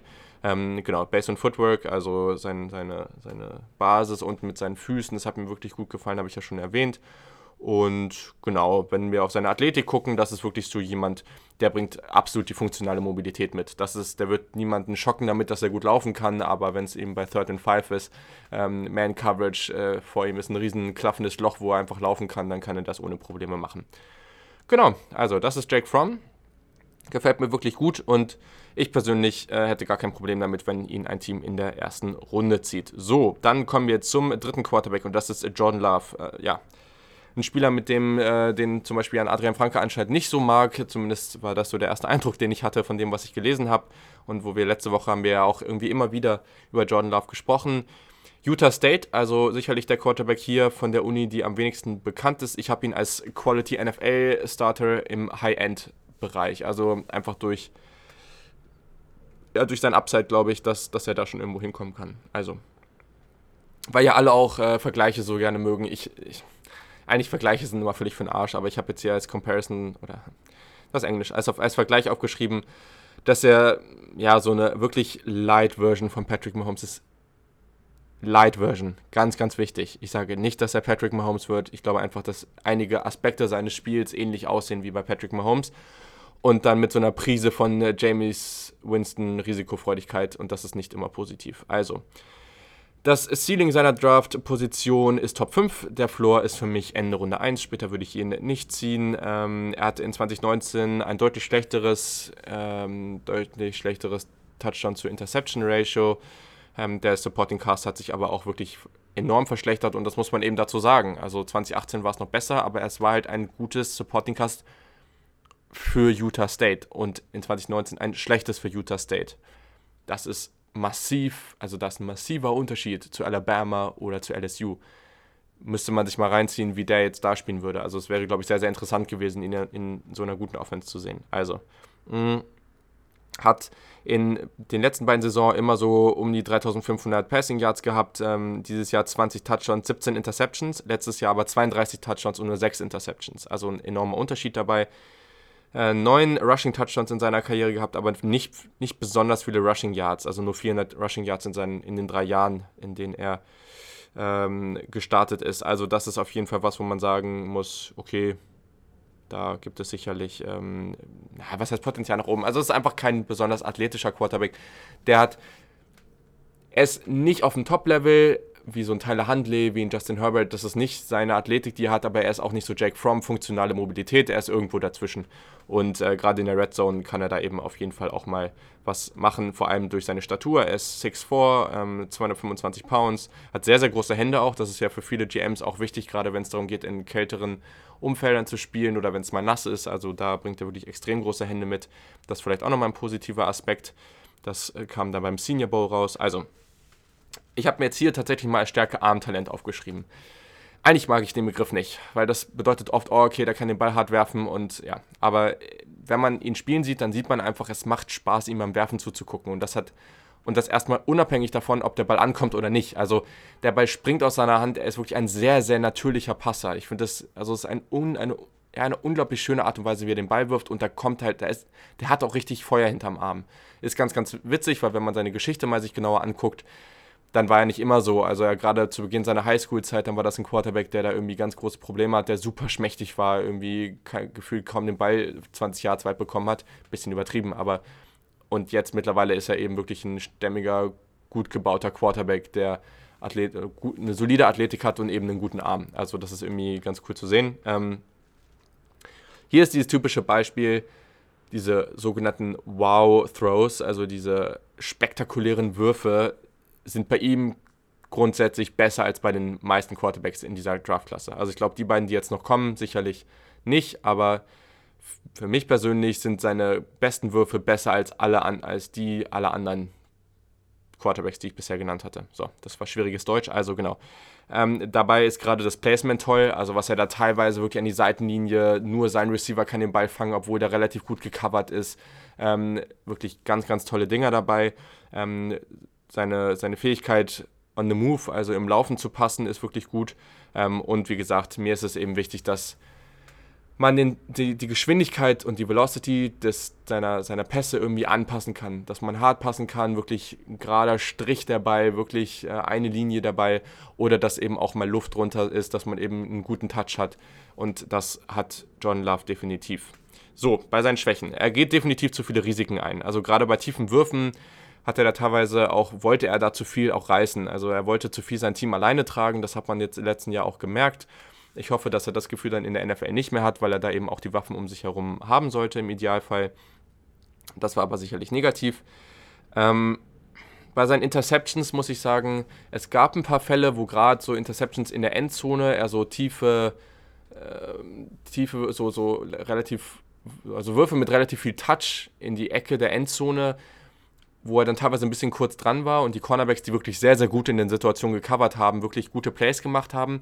Aber oftmals waren es für mich eigentlich eher schlechte Entscheidungen, als dass es dass die Pässe nicht akkurat waren. Also klar hat er hier und da mal Probleme mit der Accuracy, aber gleichzeitig muss man auch sagen, dass ja, in, in diesem Jahr waren es eher die Fälle, dass er mal einen Linebacker oder sowas übersehen hat am Ende bin ich mir nicht sicher, was davon jetzt schlechter ist oder besser ist, aber ich würde schon persönlich sagen, dass man eben solche Sachen, eben das Decision-Making, ähm, das Lesen der, der, der Defense schon noch verbessern kann und die Accuracy oftmals eher das Problem ist, weil das eher so ein Gefühl ist. Und daher bin ich da eigentlich schon noch, eher noch positiv. Seine Fußarbeit und die Base ist noch relativ inkonstant, also da teilweise habe ich das Gefühl, dass er sich da, und das war gerade bei diesen Würfen in, die, in, der, End, in, der, in der Red Zone, wo er dann eben, äh, wunderschön geworfener Ball, aber er zieht mit, den, mit der Fußarbeit nicht ganz nach. Also der Oberkörper und Unterkörper hier wieder ein bisschen unterschiedlich, unterschiedlich ausgerichtet und dadurch fehlt ihm so ein bisschen was. Also er verlässt sich zu sehr auf seinen Arm und das muss er jetzt eben anpassen, um dann eben besser zu werden.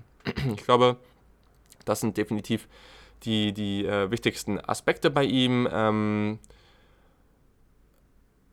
was man vielleicht nochmal sagen kann, weil er 2018 deutlich besser war, da ist es mir eben ganz stark aufgefallen, dass er gerade über die kurzen Routen, über die Mitte tolle Accuracy mitbringt. Also in kleinste Fenster feuert er da die Bälle rein, das war richtig, richtig gut.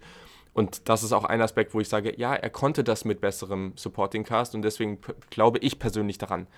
Wie gesagt, das, das kann jeder für sich so interpretieren, wie er möchte, aber ich glaube, bei Jordan Love gibt es so viele Puzzleteile, die so spannend sind, dass zwar irgendjemand die noch ein bisschen zusammensetzen muss, aber am Ende da wirklich das Potenzial da ist. Und mir geht es ja jetzt auch nicht darum, ähm, ich habe jetzt gesagt, er kann Top 5 gezogen werden, aber hier ist wieder dieser Fall.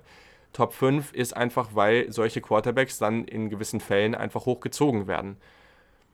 Ich persönlich würde sagen, das ist so vom Talentenspieler, der so ah, zwischen 20 und 30 gezogen wird, der auch meinetwegen Anfang zweite Runde, da köpfe ich jetzt auch niemanden, wenn er ein bisschen später gezogen wird. Aber gleichzeitig würde es mich eben auch nicht überraschen, wenn er hochgeht.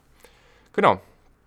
Jetzt muss ich nochmal kurz hier durchgehen, was ähm, was, was hier noch so steht. Also ähm, gab auch viele Screens in deren Offense und ähm, da hat er auch überzeugt mit einem wirklich schnellen Release, was ja auch gerade dabei wichtig ist. Also der ist wirklich, wirklich gut. Das hat mir gut gefallen.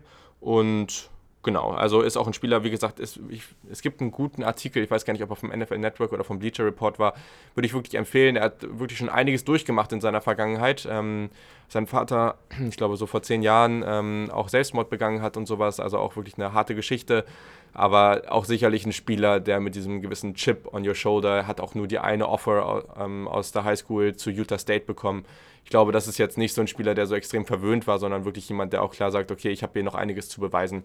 Ähm, und das ist sicherlich auch nicht der allerschlechteste Aspekt, wobei ich will natürlich jetzt nicht sagen, dass, äh, dass, dass, das alles, was ihm passiert ist, gut war. Das will ich hier nur mal relativ, relativieren. Aber an der Stelle einfach ein Spieler, der einfach schon einen gewissen Drive hat und jetzt zeigen will, dass äh, Utah State als einziger Offer nicht, nicht der, also das war einfach zu wenig. Das wäre ein Quarterback gewesen, der Power 5 äh, Offers links und rechts bekommen hätte sollen. Und ähm, genau, ich glaube, das ist jetzt so seine Zeit, wo er es dann beweisen kann. So, kommen wir zu den Top 2. Und ich glaube, hier muss man auf jeden Fall mal kurz was zu sagen. Ähm, das war sehr, sehr, sehr, sehr, sehr knapp. Also, ihr müsst wissen, Injury Risk lasse ich raus. Ich werde es bei Tour erwähnen, aber ich lasse es raus. Also, das ist kein Aspekt, wenn wir am Ende in den Mockdraft gehen, das ist was anderes, aber in diesem Ranking lasse ich es raus. Beide Spieler sind als All-Pro gerankt. Also in der All-Pro-Kategorie ist es ja so, dass ich sage, hier und da werden sie mal, also mindestens einmal in, ihrem, in ihrer Karriere werden sie All-Pro sein. Sie haben das Potenzial, auch irgendwie öfter All-Pro zu sein. Ich glaube aber, sobald du halt wirklich oft All-Pro warst, bist du dann irgendwann auch schon in der Kategorie, dass du für die Hall of Fame ähm, in Frage kommst. Also einfach so ein Spieler, der einige Jahre in seiner Karriere mindestens hat, wo man klar sagen kann, okay, er gehört in diese Diskussion darum, einer der besten Quarterbacks in der NFL zu sein. So, ich habe beide, beide Spieler hier in der Lower End Kategorie. Also ich habe keinen Quarterback in der Middle Kategorie für, Kategorie für, für All Pro, auch nicht in der High Level und nicht in der Hall of Fame Kategorie. Ganz wichtig dabei. So, auf Platz 2 habe ich tatsächlich Joe Burrow. So, der ist Senior aus LSU, der ist in ist 96er Jahrgang, also er ist beim Draft 23,4 Jahre alt. Also das ist definitiv ein Faktor, den ich nicht besonders gut finde, vor allem weil er im Essenz, äh, essentiell eine gute Saison hatte, die er gespielt hat. Ist ja von Ohio State gekommen, konnte sich dort nicht gegen Dwayne Haskins durchsetzen, äh, dann getransfert, hat ein Jahr bei LSU gespielt, was sehr durchschnittlich war, würde ich mal sagen. Ähm, also 400 Rushing Yards, 7 Touchdowns waren ganz gut. Seine pa ja, als Passer 16 Touchdowns, 5 Interceptions, ähm, 2894 Yards. Also, aber da war die LSU Offense natürlich auch noch eine andere. Also, im zweiten Jahr 5 äh, Touchdowns erlaufen, 369 Rushing Yards. Sein Passing 76,3% Completion, 5671 Passing Yards, 60 ja, 60, 6-0 Passing Touchdowns und 6 Interceptions. Das ist natürlich absolut absurd. Das gab es so noch nie im College Football. Ähm, ja, ich glaube, das kann man auf jeden Fall schon so dazu sagen. Also, ich glaube, dazu muss man auch nicht so viel mehr sagen. Ähm, ja, also zu, den, zu, den, äh, zu der Einordnung, sein Ceiling Number One Pick, eindeutig. Mein Floor für ihn, einfach dadurch, wie ich ihn gerankt habe. Wenn ich jetzt zum Beispiel einen Spieler in der Hall of Fame Kategorie hätte, dann würde der wahrscheinlich Number One Pick bis Nummer 3 Pick oder sowas sein. Hier ist es Mitte erste Runde der Floor für mich. Ich bin mir sehr bewusst, dem sehr bewusst, dass das nicht passieren wird, aber das ist einfach mein Floor für mich persönlich. Also, Stärken. Nummer 1 ist ganz klar das Pocket Movement für mich. Unglaublich gut. Also da ist der gute Bewegung, gute Base, der macht das wirklich sehr, sehr stark alles. Ähm, und ja, also hat mir persönlich sehr, sehr gut gefallen, reagiert er sehr, sehr gut auf Druck. Also das seht ihr in so vielen Situationen, wo der Druck irgendwo kommt, er reagiert da gut drauf und, und bleibt aber mit den Augen downfield und bringt dann noch einen sensationellen Pass an. Also wirklich, wirklich stark. Ähm, weitere Stärke ist natürlich das, die Accuracy, also ähm, auf allen Leveln äh, bringt er da den Ball mit hoher Genauigkeit an, ähm, vor allem mit dem Timing. Das ist nochmal ganz, ganz wichtig dabei. Also er trifft die Receiver in Stride, also in der Bewegung. Sie verlieren wenig Geschwindigkeit. Ähm, das Timing passt dabei eben sehr, sehr gut, selbst wenn er irgendwie unter Druck ist. Also wirklich stark. Dazu kommt Decision Making. Also trifft wirklich selten die schlechte Entscheidungen. Ähm, aber das ist auch sehr, sehr stark damit gepaart, äh, was mein nächster Punkt ist. Und der ist ganz, ganz wichtig dabei. Confidence, also Selbstvertrauen. Joe Burrow hat mit, einer unglaub, mit unglaublich hohem Selbstvertrauen gespielt und ich glaube, das ist ganz, ganz wichtig. Da werde ich auch gleich nochmal drauf eingehen. Ganz, ganz wichtig für sein Spiel ich glaube, dass er physisch und einfach in dem, wie er als Quarterback spielt, schon irgendwo limitiert ist. Es klingt jetzt echt kacke, aber er ist, glaube es gibt Spieler, wenn wir auf einen Andrew Luck gucken, der oder, oder nächstes Jahr vielleicht einen Trevor Lawrence, sicherlich muss man den dann nochmal genauer angucken, man weiß nicht, wie der nächstes Jahr spielt. Aber die haben in gewissen Aspekten schon nochmal ein bisschen mehr einfach, was sie mitbringen als Quarterback. Joe Burrow ist sehr, sehr gut, solange er diese Confidence hat. So, würde ich es begründen. Aber die hat ja letztes Jahr eben auch. Die Offense hat hervorragend um ihn funktioniert mit ähm, Joe Brady als, als Passing Game Coordinator. Er hatte unglaubliche Waffen um sich herum, auch das ganz wichtig, aber die hatte Tour auch. Wirklich, wirklich gut. Ähm, und da hat eben alles gestimmt. Schwächen. Also, es ist keine extreme Schwäche, aber seine Armstärke ist nicht auf dem allerhöchsten Niveau. Wie gesagt, das ist nicht der entscheidende Faktor hier, vor allem weil es bei Tour auch nicht ideal ist, aber das ist immer was, ich werde niemals einen Spieler über den anderen stellen, weil seine Armstärke höher äh, besser ist. Also das ist für mich einfach nicht super relevant, äh, solange man eben die Fenster über die Mitte trifft und das macht Joe Burrow auf jeden Fall. er ist aber allgemein einfach in dem, wie er spielt, physisch schon eher der limitiertere Quarterback. Ähm, wenn er eben nicht die Confidence in dem System hat. Also wenn er, der kann sich auch bewegen, der kann auch gut laufen, keine Frage. Der hat nicht nur funktionale Mobilität, aber es ist einfach ein Spieler, der sich auch nicht mehr so stark entwickeln wird durch sein Alter. Und dann ist es einfach der Fall, dass du, dass man, also finde ich, sagen muss, wenn in dem System um ihn herum nicht alles stimmt, wenn die Receiver nicht so, nicht so hervorragend sind, was sie einfach waren, er hat unglaubliche Waffen um sich herum gehabt und es, er nicht so gutes Blocking bekommt, er hat eine der besten Offensive Lines im gesamten College Football gehabt wenn das offensive System nicht so gut mit ihm zusammenpasst, also all diese Sachen, wenn das nicht so stimmt, dann glaube ich eben schon, dass er hier und da schon irgendwo limitierter ist als der andere, eine oder andere Quarterback. genau. Und dann gerade auch im Vergleich zu Tour, weil ich glaube, das ist hier natürlich auch relevant, ähm, ist seine Footwork für mich langsamer als die von Tour. Also das ist äh, einfach nochmal ein Aspekt. Das ist wirklich Nitpicking an der Stelle. Also wir gucken hier auf minimalste Unterschiede, aber ähm, da hätte ich mir persönlich noch ein bisschen mehr gewünscht. So. Genau.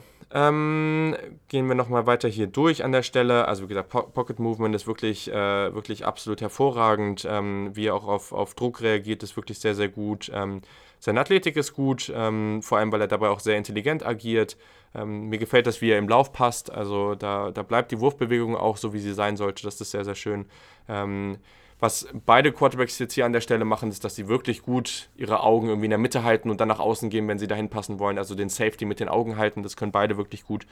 Ähm, und es ist auf jeden Fall ein Spieler, der relativ tough ist. Und jetzt kommen wir wieder zu diesem Punkt, dass er relativ decisive ist. Und das ist wirklich der Punkt. Ich glaube eben, dass diese Offense, das haben wir vorletztes Jahr nicht von ihm gesehen. So. Und dieses Jahr war es eben so in dieser Offense. Aber es ist eben relativ stark abhängig davon.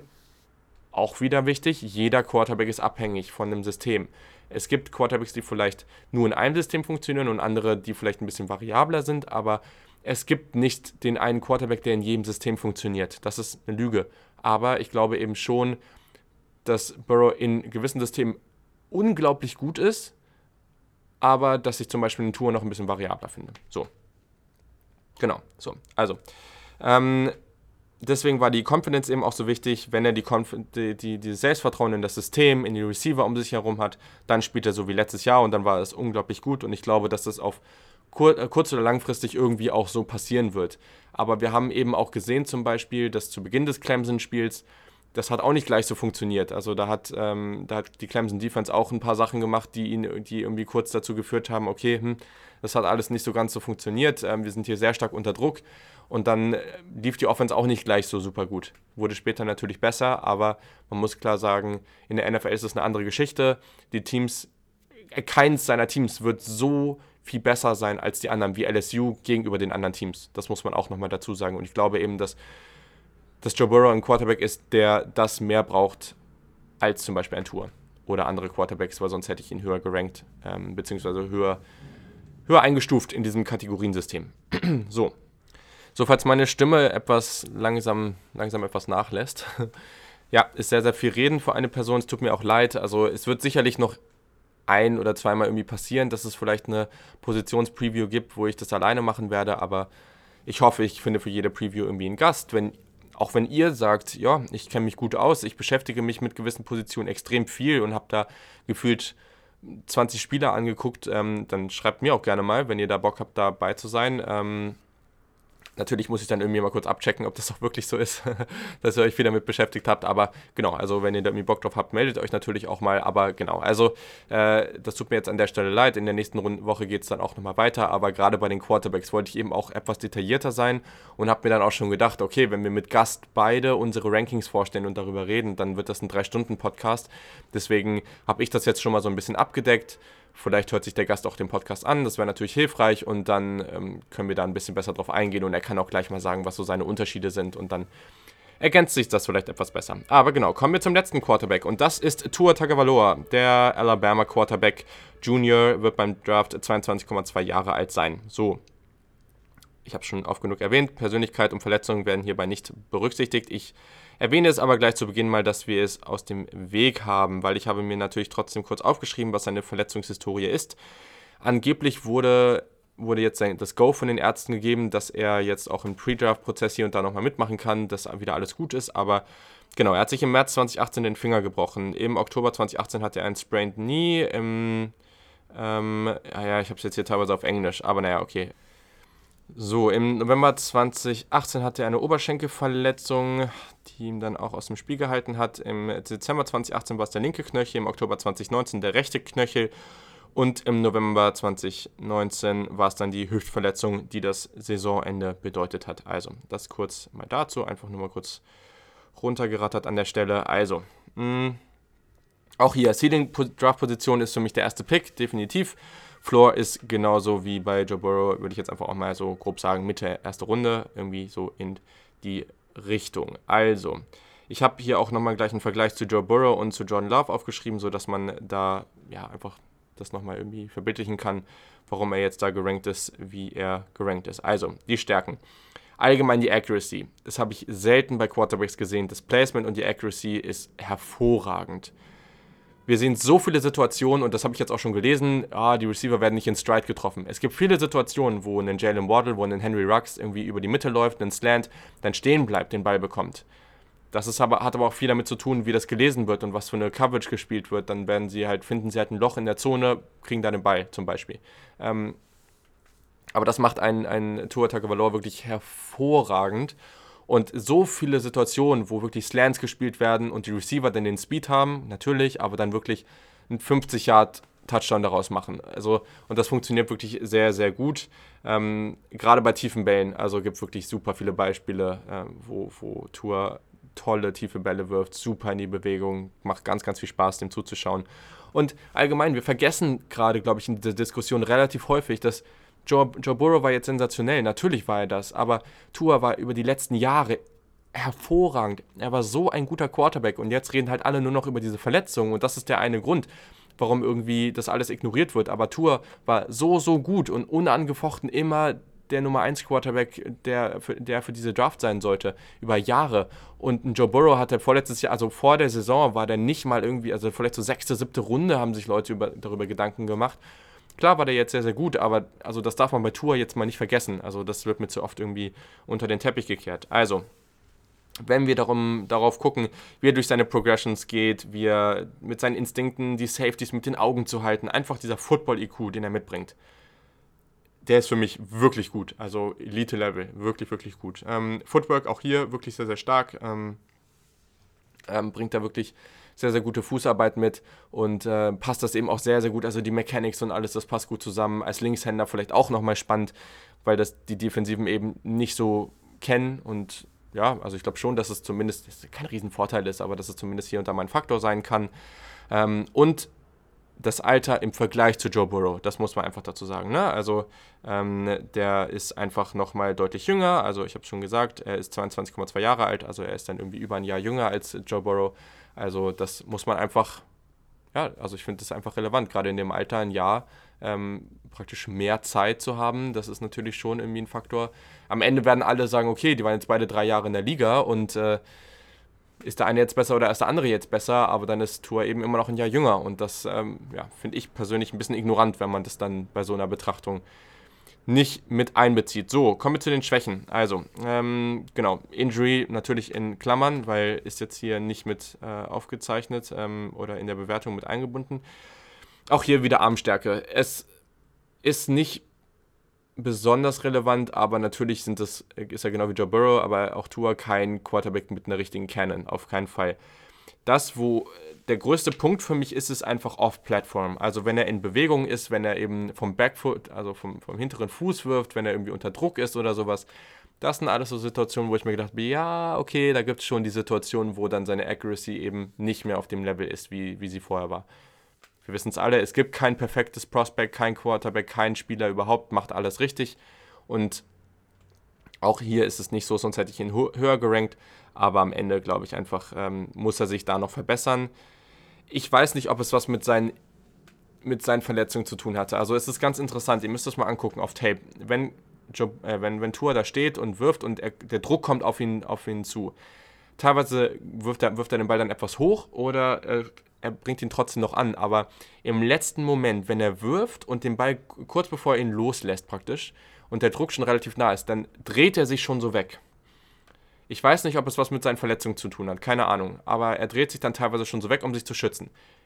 Erster Punkt, das ist nicht notwendig was Schlechtes, wenn sich der Quarterback dabei schützt. Lieber er verletzt sich weniger, als dass er am Ende, äh, also als den Pass anzubringen. Das ist nur ein Pass, das ist nicht so wichtig. Aber seine, seine Motion, seine Wurfbewegung wird dadurch teilweise beeinträchtigt. Das sind nicht viele Würfe, aber es ist hier und da zu sehen. Einfach nur so als Punkt. Und ich glaube, das sind auch nochmal Aspekte, die man hier anbringen muss. Sonst äh, bin gespannt, wie er, wie er gemessen wird. Also ich würde ihn jetzt so als 6'1, 6'2, irgendwie, ja, vielleicht auch nur 6 Foot, irgendwie in dem Bereich einschätzen.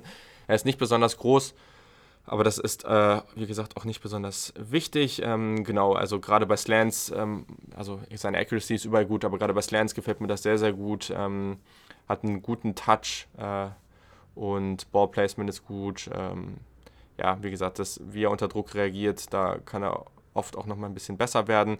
Ähm, aber was mir dann wiederum gefällt, ist, wie er seine Ruhe bewahrt, wenn er eben noch nicht ganz unter Druck steht. Also er geht dann wirklich durch seine Reads. Ne? Also das ist dann wieder ein anderer Aspekt, der dann, der dann positiv ist, wo er dann eben nicht so schreckhaft ist. Er galt oft als sehr athletischer Quarterback. Er ist athletisch, aber wenn der Druck dann wirklich durchkommt, ist er nicht so athletisch, dass er dann ohne Probleme und auch nicht so slippery, also nicht so agil, dass er dann ohne Probleme von jedem Druck wegkommt. Also das ist nicht auf so einem Russell Wilson-Niveau oder sowas. Da, ähm, das würde ich persönlich nicht sagen. Also, aber das ist, also deswegen habe ich es jetzt weder als Stärke noch als Schwäche wirklich, wirklich angebracht. Ähm, genau, so. Und das war es dann eigentlich auch zu, zu Tour an der Stelle. Also, das hat mir viel Spaß gemacht, ihm in, beim, in seiner gesamten College-Zeit zuzugucken, aber jetzt eben auch nochmal durchs Tape zu gehen. Das war wirklich, wirklich gut. Und ja, deswegen ist er mein Nummer 1 Quarterback, aber auch hier, also bevor ihr jetzt alle anfangt, mich irgendwie äh, zu zerreißen, die sind in der gleichen Kategorie. Das ist praktisch 1a und 1b auf sehr, sehr ähnlichem Niveau. Und äh, genau, also wären die Verletzungen nicht da, dann würde ich Tour auf jeden Fall vorher ziehen. Ich glaube, jetzt gerade, wenn, vielleicht gibt es am Ende diese oder kurz vorm Draft nochmal einen Mock-Draft, dann muss man sich das einfach nochmal genau anschauen, aber dann muss man eben auch nochmal noch mal genau hingucken und sagen, ja, okay, wie sieht es jetzt aus, was wissen wir jetzt über seine Medicals und dann muss man nochmal gucken, was man, was auch ich wirklich machen würde. Aber am Ende, wenn Teams jetzt sagen, das ist mir zu risky, ich ziehe ihn erst irgendwie an 10 oder 15, ist das vollkommen okay. Und wenn sie ihn an 1 ziehen wollen, ist das auch absolut okay. So, ich habe euch versprochen, dass ich auf eure Fragen eingehe.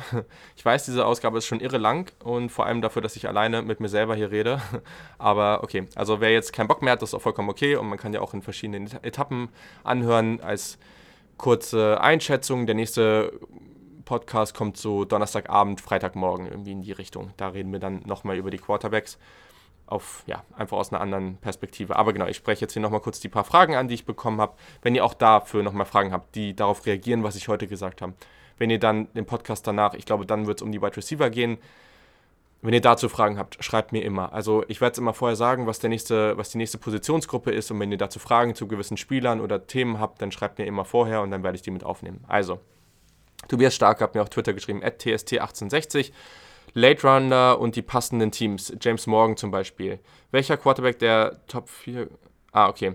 Das war die erste Frage. Sorry, genau. Da habe ich ja eben schon ein bisschen was zu gesagt. James Morgan sehe ich überhaupt nicht. Auch einen Jalen Hurts sehe ich nicht. Ähm, wen ich aber wiederum sehe, sind eben Spieler wie zum Beispiel den Cole McDonald. Ähm, welcher Qu Quarterback der Top 4 Quarterbacks könnte aus der Runde 1 fallen oder wie tief maximal deiner Meinung nach? Ja, das ist eben ganz, ganz schwierig zu sehen. Also, ja, also ich habe zum Beispiel Justin Herbert nur an 5, den haben andere irgendwie an 2 oder 3. Ich glaube auch nicht, dass er so tief fallen wird, ehrlich gesagt. Jordan Love muss man mal gucken, wie er sich jetzt die nächsten Wochen anstellt. Ich könnte mir aber auch vorstellen, also bei ihm könnte ich mir vorstellen, dass er noch ganz weit hochkommt oder dass er aber auch fällt und erst am Ende der ersten Runde gezogen wird. Deswegen, ich könnte mir vorstellen, dass so jemand wie Jake Fromm oder Jacob Eason irgendwie Ende der ersten Runde geht, aber also von den ersten dreien im Konsensus, die bei mir nicht die ersten drei sind, aber Burrow, Tour und Herbert, glaube ich ehrlich gesagt nicht, dass irgendwer aus den, aus den Top 10 fällt. So, dann hat mir der Simon at Simon Glowka, also Simon-G-L-O-W-K-A geschrieben. Mich erinnert Jack Fromm irgendwie an eine, an eine etwas bessere Version von Derek Carr. Hat ein Quarterback dieser Art überhaupt eine Chance, früh zu gehen, erste Runde, Mitte, zweite gepickt zu werden? Ähm, ja, auf jeden Fall. Also das ist ja ein durchschnittlicher NFL-Quarterback, Derek Carr. Also ich glaube schon und vor allem, wenn du einen Quarterback so siehst, dann denkst du dir ja oft auch noch, okay, der ist noch jung und man kann da vielleicht noch mehr draus machen. Also ich habe es jetzt gesagt, äh, Jake Fromm, ich glaube nicht, dass das jemand wird, der, der komplett ausrasten wird in der NFL, aber ich glaube, dass das schon ein Spieler sein kann. Wie gesagt, kann glaube nicht, dass das so ein Spieler wird, der sein Team alleine so Patrick Mahomes-mäßig aufs nächste Level hieft, aber dass das ein Spieler ist, der gut genug ist, wenn drumherum alles passt. Also ein Jake Fromm, so wie ich mir erhoffe, dass er sich entwickelt, bei den Chicago Bears jetzt gerade, glaube ich, dass du dann, wenn er dann irgendwie im zweiten, dritten, vierten Jahr ist, eine gute Chance hättest, irgendwie relativ weit oben anzugreifen. Das zum Beispiel. Ich glaube, das erklärt es ganz gut. Dann Martin von Rötel, at Mar, also M-A-R-W, also W-E-V-O-R, Glaubst du, es könnte ein Team durch den Erfolg Lamar Jacksons und der Ravens überreagieren, in Anführungszeichen, und Gleiches mit Jalen Hurts versuchen? Ein Hurts-Pick ist ja schon mit der Neuausrichtung der Offense verbunden. Wenn ja, welcher erfahrene Quarterback müsste dazugeholt werden? Ja, das ist eine gute Frage. Also ich glaube, das ist ja wieder so ein typischer Fall. Es wurde auch oft gesagt, oh, Jalen Hurts passt super zu Baltimore, weil er so viel läuft und sowas. Ich sage es auch nochmal hier, für mich ist es nicht der Quarterback, in dieser Draftklasse, um das zu machen. Das ist jemand, der lieber läuft, als dass er passt. Und damit wird man in der NFL keinen Erfolg haben. So, das ist für mich mein klarer Take. Wenn Jalen Hurts am Ende Erfolg hat, dann bin ich da all for it. Also dann würde ich mich irre freuen. Ich gönn's dem. Der hat im College so, so viel geleistet. Ähm, hat überhaupt nichts damit zu tun. Ich sehe es aber auf Tape einfach für mich persönlich nicht. Der beste, ich habe es mir jetzt mal Next Lamar in Anführungszeichen Type Quarterback genannt, ist für mich Tyler Huntley. Da liegen immer noch Welten zwischen. Ähm, aber er ist dann schon nochmal deutlich athletischer als ein Bryce Perkins und er kann schon, also der hat schon guten Speed, wenn er läuft. So. Und deswegen könnte ich mir vorstellen, dass der da irgendwie äh, in diese Rolle schlüpft. Ich glaube nicht, dass es irgendeinen Quarterback in dieser Draft-Class gibt, wo, ähm, wo ein Team sagt, ja, das machen wir dafür. Vielleicht zieht ihn irgendein Quarterback als Backup-Quarterback, er entwickelt sich besser und am Ende in der dritten, vierten Runde oder sowas und, und der entwickelt sich besser und dann am Ende kann es sich dahin entwickeln. Aber ich glaube persönlich nicht, dass das so passieren wird, einfach weil Lamar Jackson war ein Ausnahmetalent. Ich glaube, sowas wird noch öfter passieren in der Zukunft. Aber man muss eben auch dazu sagen, dass kein Quarterback auf diesem Niveau zum jetzigen Zeitpunkt ist. Was auch schwer ist, muss man auch nochmal dazu sagen. Ganz, ganz klar. So, dann hat mir der 1 Herr, also H-E-R und dann Brumer, B-R-U-M-E-R, bei Instagram geschrieben. Wie hoch ist das Risiko für einen GM, seinen Job zu verlieren, sollte man in Runde 1 Tour wählen? diese Frage, ja, also es ist an sich eine, ja, eine gute Frage. Ich persönlich finde es in der NFL immer super dumm, wie, also das hat man ja auch damals viel gesagt bei den, bei den Niners zum Beispiel. Jetzt waren sie erfolgreich, aber diese ganzen Spieler, die man da gezogen hat, oh, die sind jetzt nicht so erfolgreich und blablablub. Aber zum damaligen Zeitpunkt haben es ja alle so gesehen. Also ein Solomon Thomas, okay, hat jetzt nicht so reingehauen, wie man sich damals erhofft hat, aber den fanden ja alle gut. Also das ist ja, ne, also ist jetzt, wenn man da jemanden zieht, ähm, ich habe jetzt gerade tatsächlich nur einen Vergleich aus der NBA, ist jetzt vielleicht ein bisschen fehl am Platz, aber Anthony Bennett, der wurde damals von den Cleveland Cavaliers, Cleveland Cavaliers, so, Stimme heute, oder jetzt langsam nach der Zeit ist es schwierig mit dem Reden, Cleveland Cavaliers an 1 gezogen. Das war sehr, sehr überraschend, da hat niemand mit gerechnet. Wenn du sowas machst, also wenn du jetzt sagst, es entwickelt sich, es bleibt alles so von der Draft-Narrative, wie es jetzt ist, und du ziehst Jordan Love oder Justin Herbert vielleicht sogar ein 1 oder einen ganz anderen Spieler, kein Quarterback, okay, und das funktioniert nicht, kann ich nachvollziehen, dann vielleicht eher, aber persönlich, wenn, wenn Tua jetzt gut aussieht und man zieht ihn an 1 und er verletzt sich dann zu viel, sehe ich persönlich nicht, also fände ich persönlich total dämlich. Und ich glaube nicht, dass nur das der, wenn das der einzige Grund ist, was schlecht gelaufen ist, dass das denn der, der Grund ist, warum jemand gefeuert werden würde. Aber was weiß ich. So, dann haben wir auf Twitter wieder von nenus1, also N-E-N-N-U-Z. Vielleicht eine blöde, blöde Frage, aber welchen Quarterback würdest du für deine imaginäre Franchise nehmen? Du hast natürlich auch dein eigenes System und so weiter. Wen würdest du nehmen? Und selbst siehst du in Love, also in John Love, das größere Talent zu Herbert. Damit verbunden hat Love, Love das höhere Ceiling? Fragezeichen. Zur zweiten Frage ja, habe ich glaube ich eben schon begründet, warum das der Fall ist. Ja, wen würde ich ziehen für meine imaginäre Franchise? Das ist wirklich ein, ein gutes Beispiel, eine gute Frage, super schwierig. Mhm. Weil das natürlich dann auch mit dem jeweiligen System kommen würde.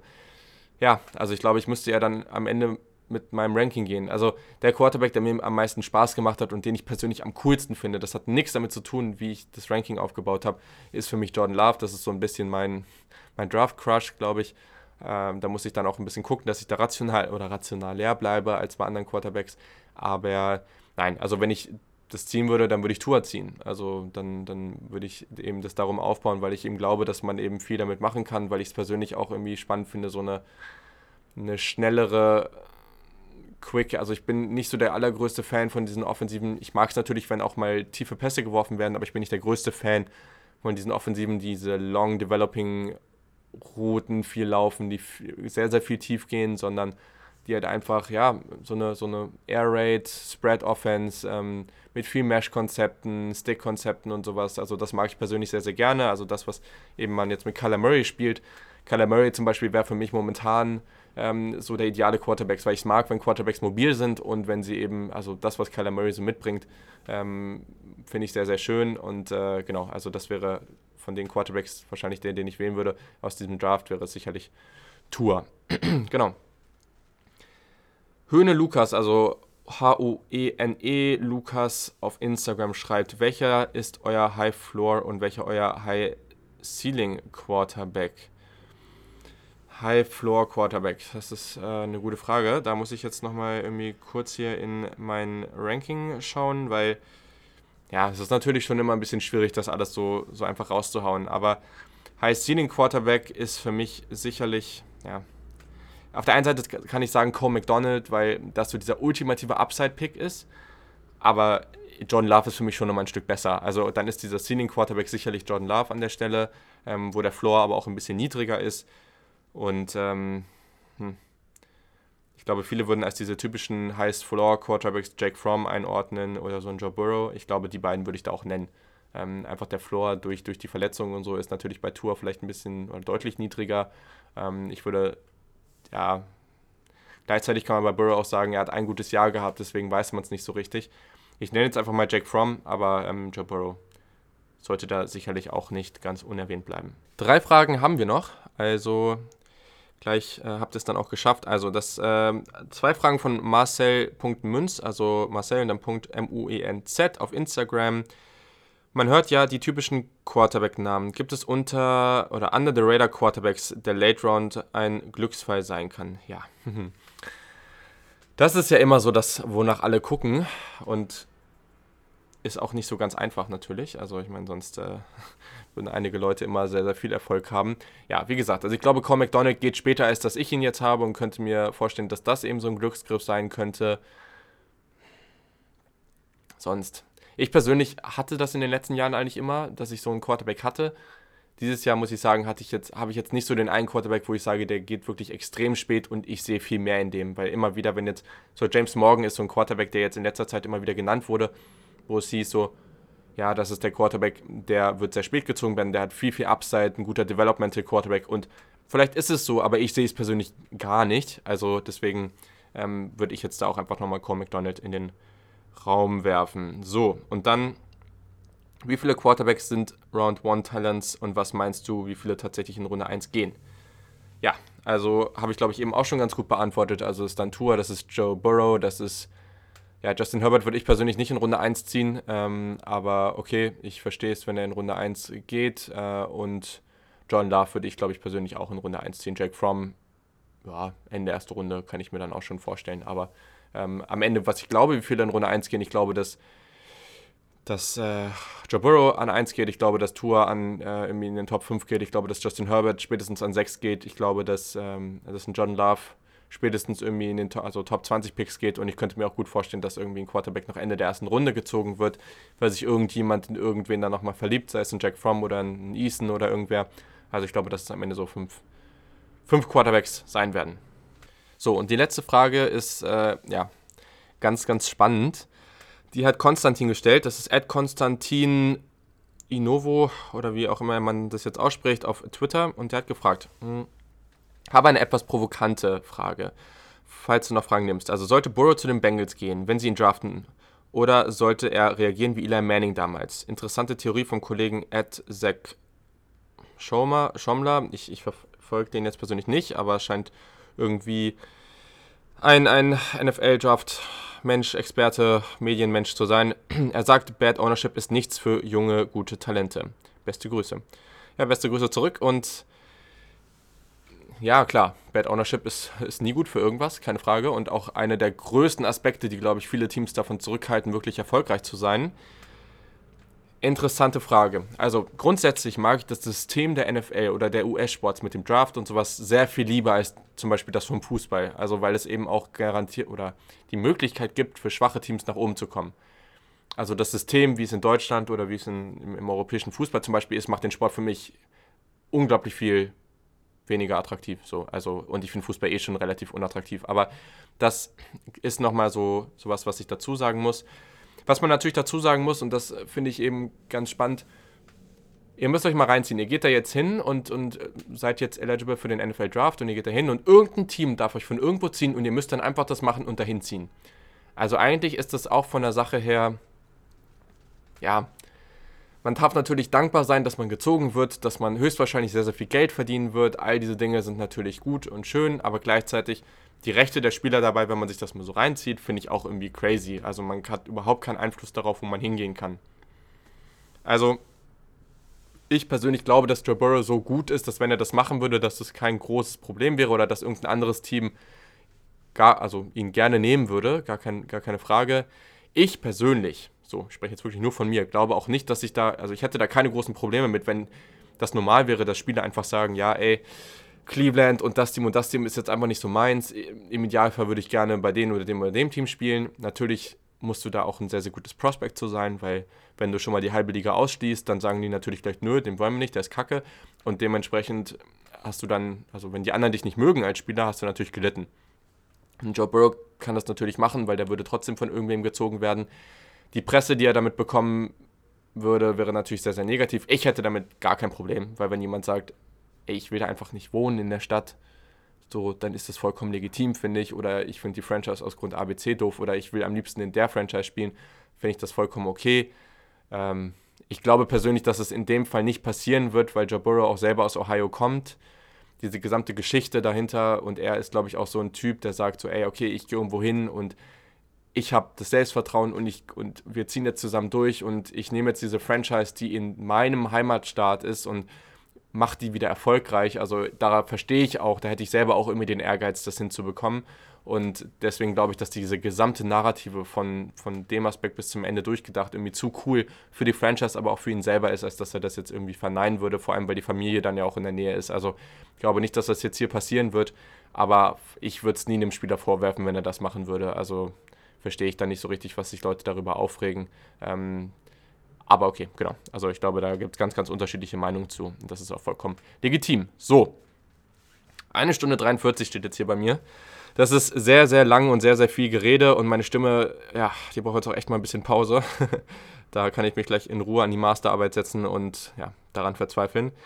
Aber genau, also wenn ihr noch Fragen dazu habt, dann schreibt mir auch gern persönlich, schreibt irgendwie einfach, kommentiert unter dem Podcast, ähm, Tweet oder wie auch immer. Ich freue mich natürlich, wenn ihr das irgendwie teilt oder wenn ihr auch mal in euren Instagram-Stories irgendwie erwähnt, ähm, dass, dass ihr das irgendwie cool findet oder so. Da freue ich mich natürlich tierisch drüber, weil ja, es ist einfach, also der Podcast wächst gerade auch irgendwie wieder ungemein und das ist richtig, richtig cool, das auch zu sehen, auch für mich als Rückmeldung, weil ich natürlich echt mega viel Zeit in dieses Projekt stecke, ähm, gerade auch mit dem Scouting und so. Das nimmt jetzt wirklich viel Zeit an, ein neben der Masterarbeit und deswegen freue ich mich natürlich, wenn ich Rückmeldung und auch Unterstützung bekomme.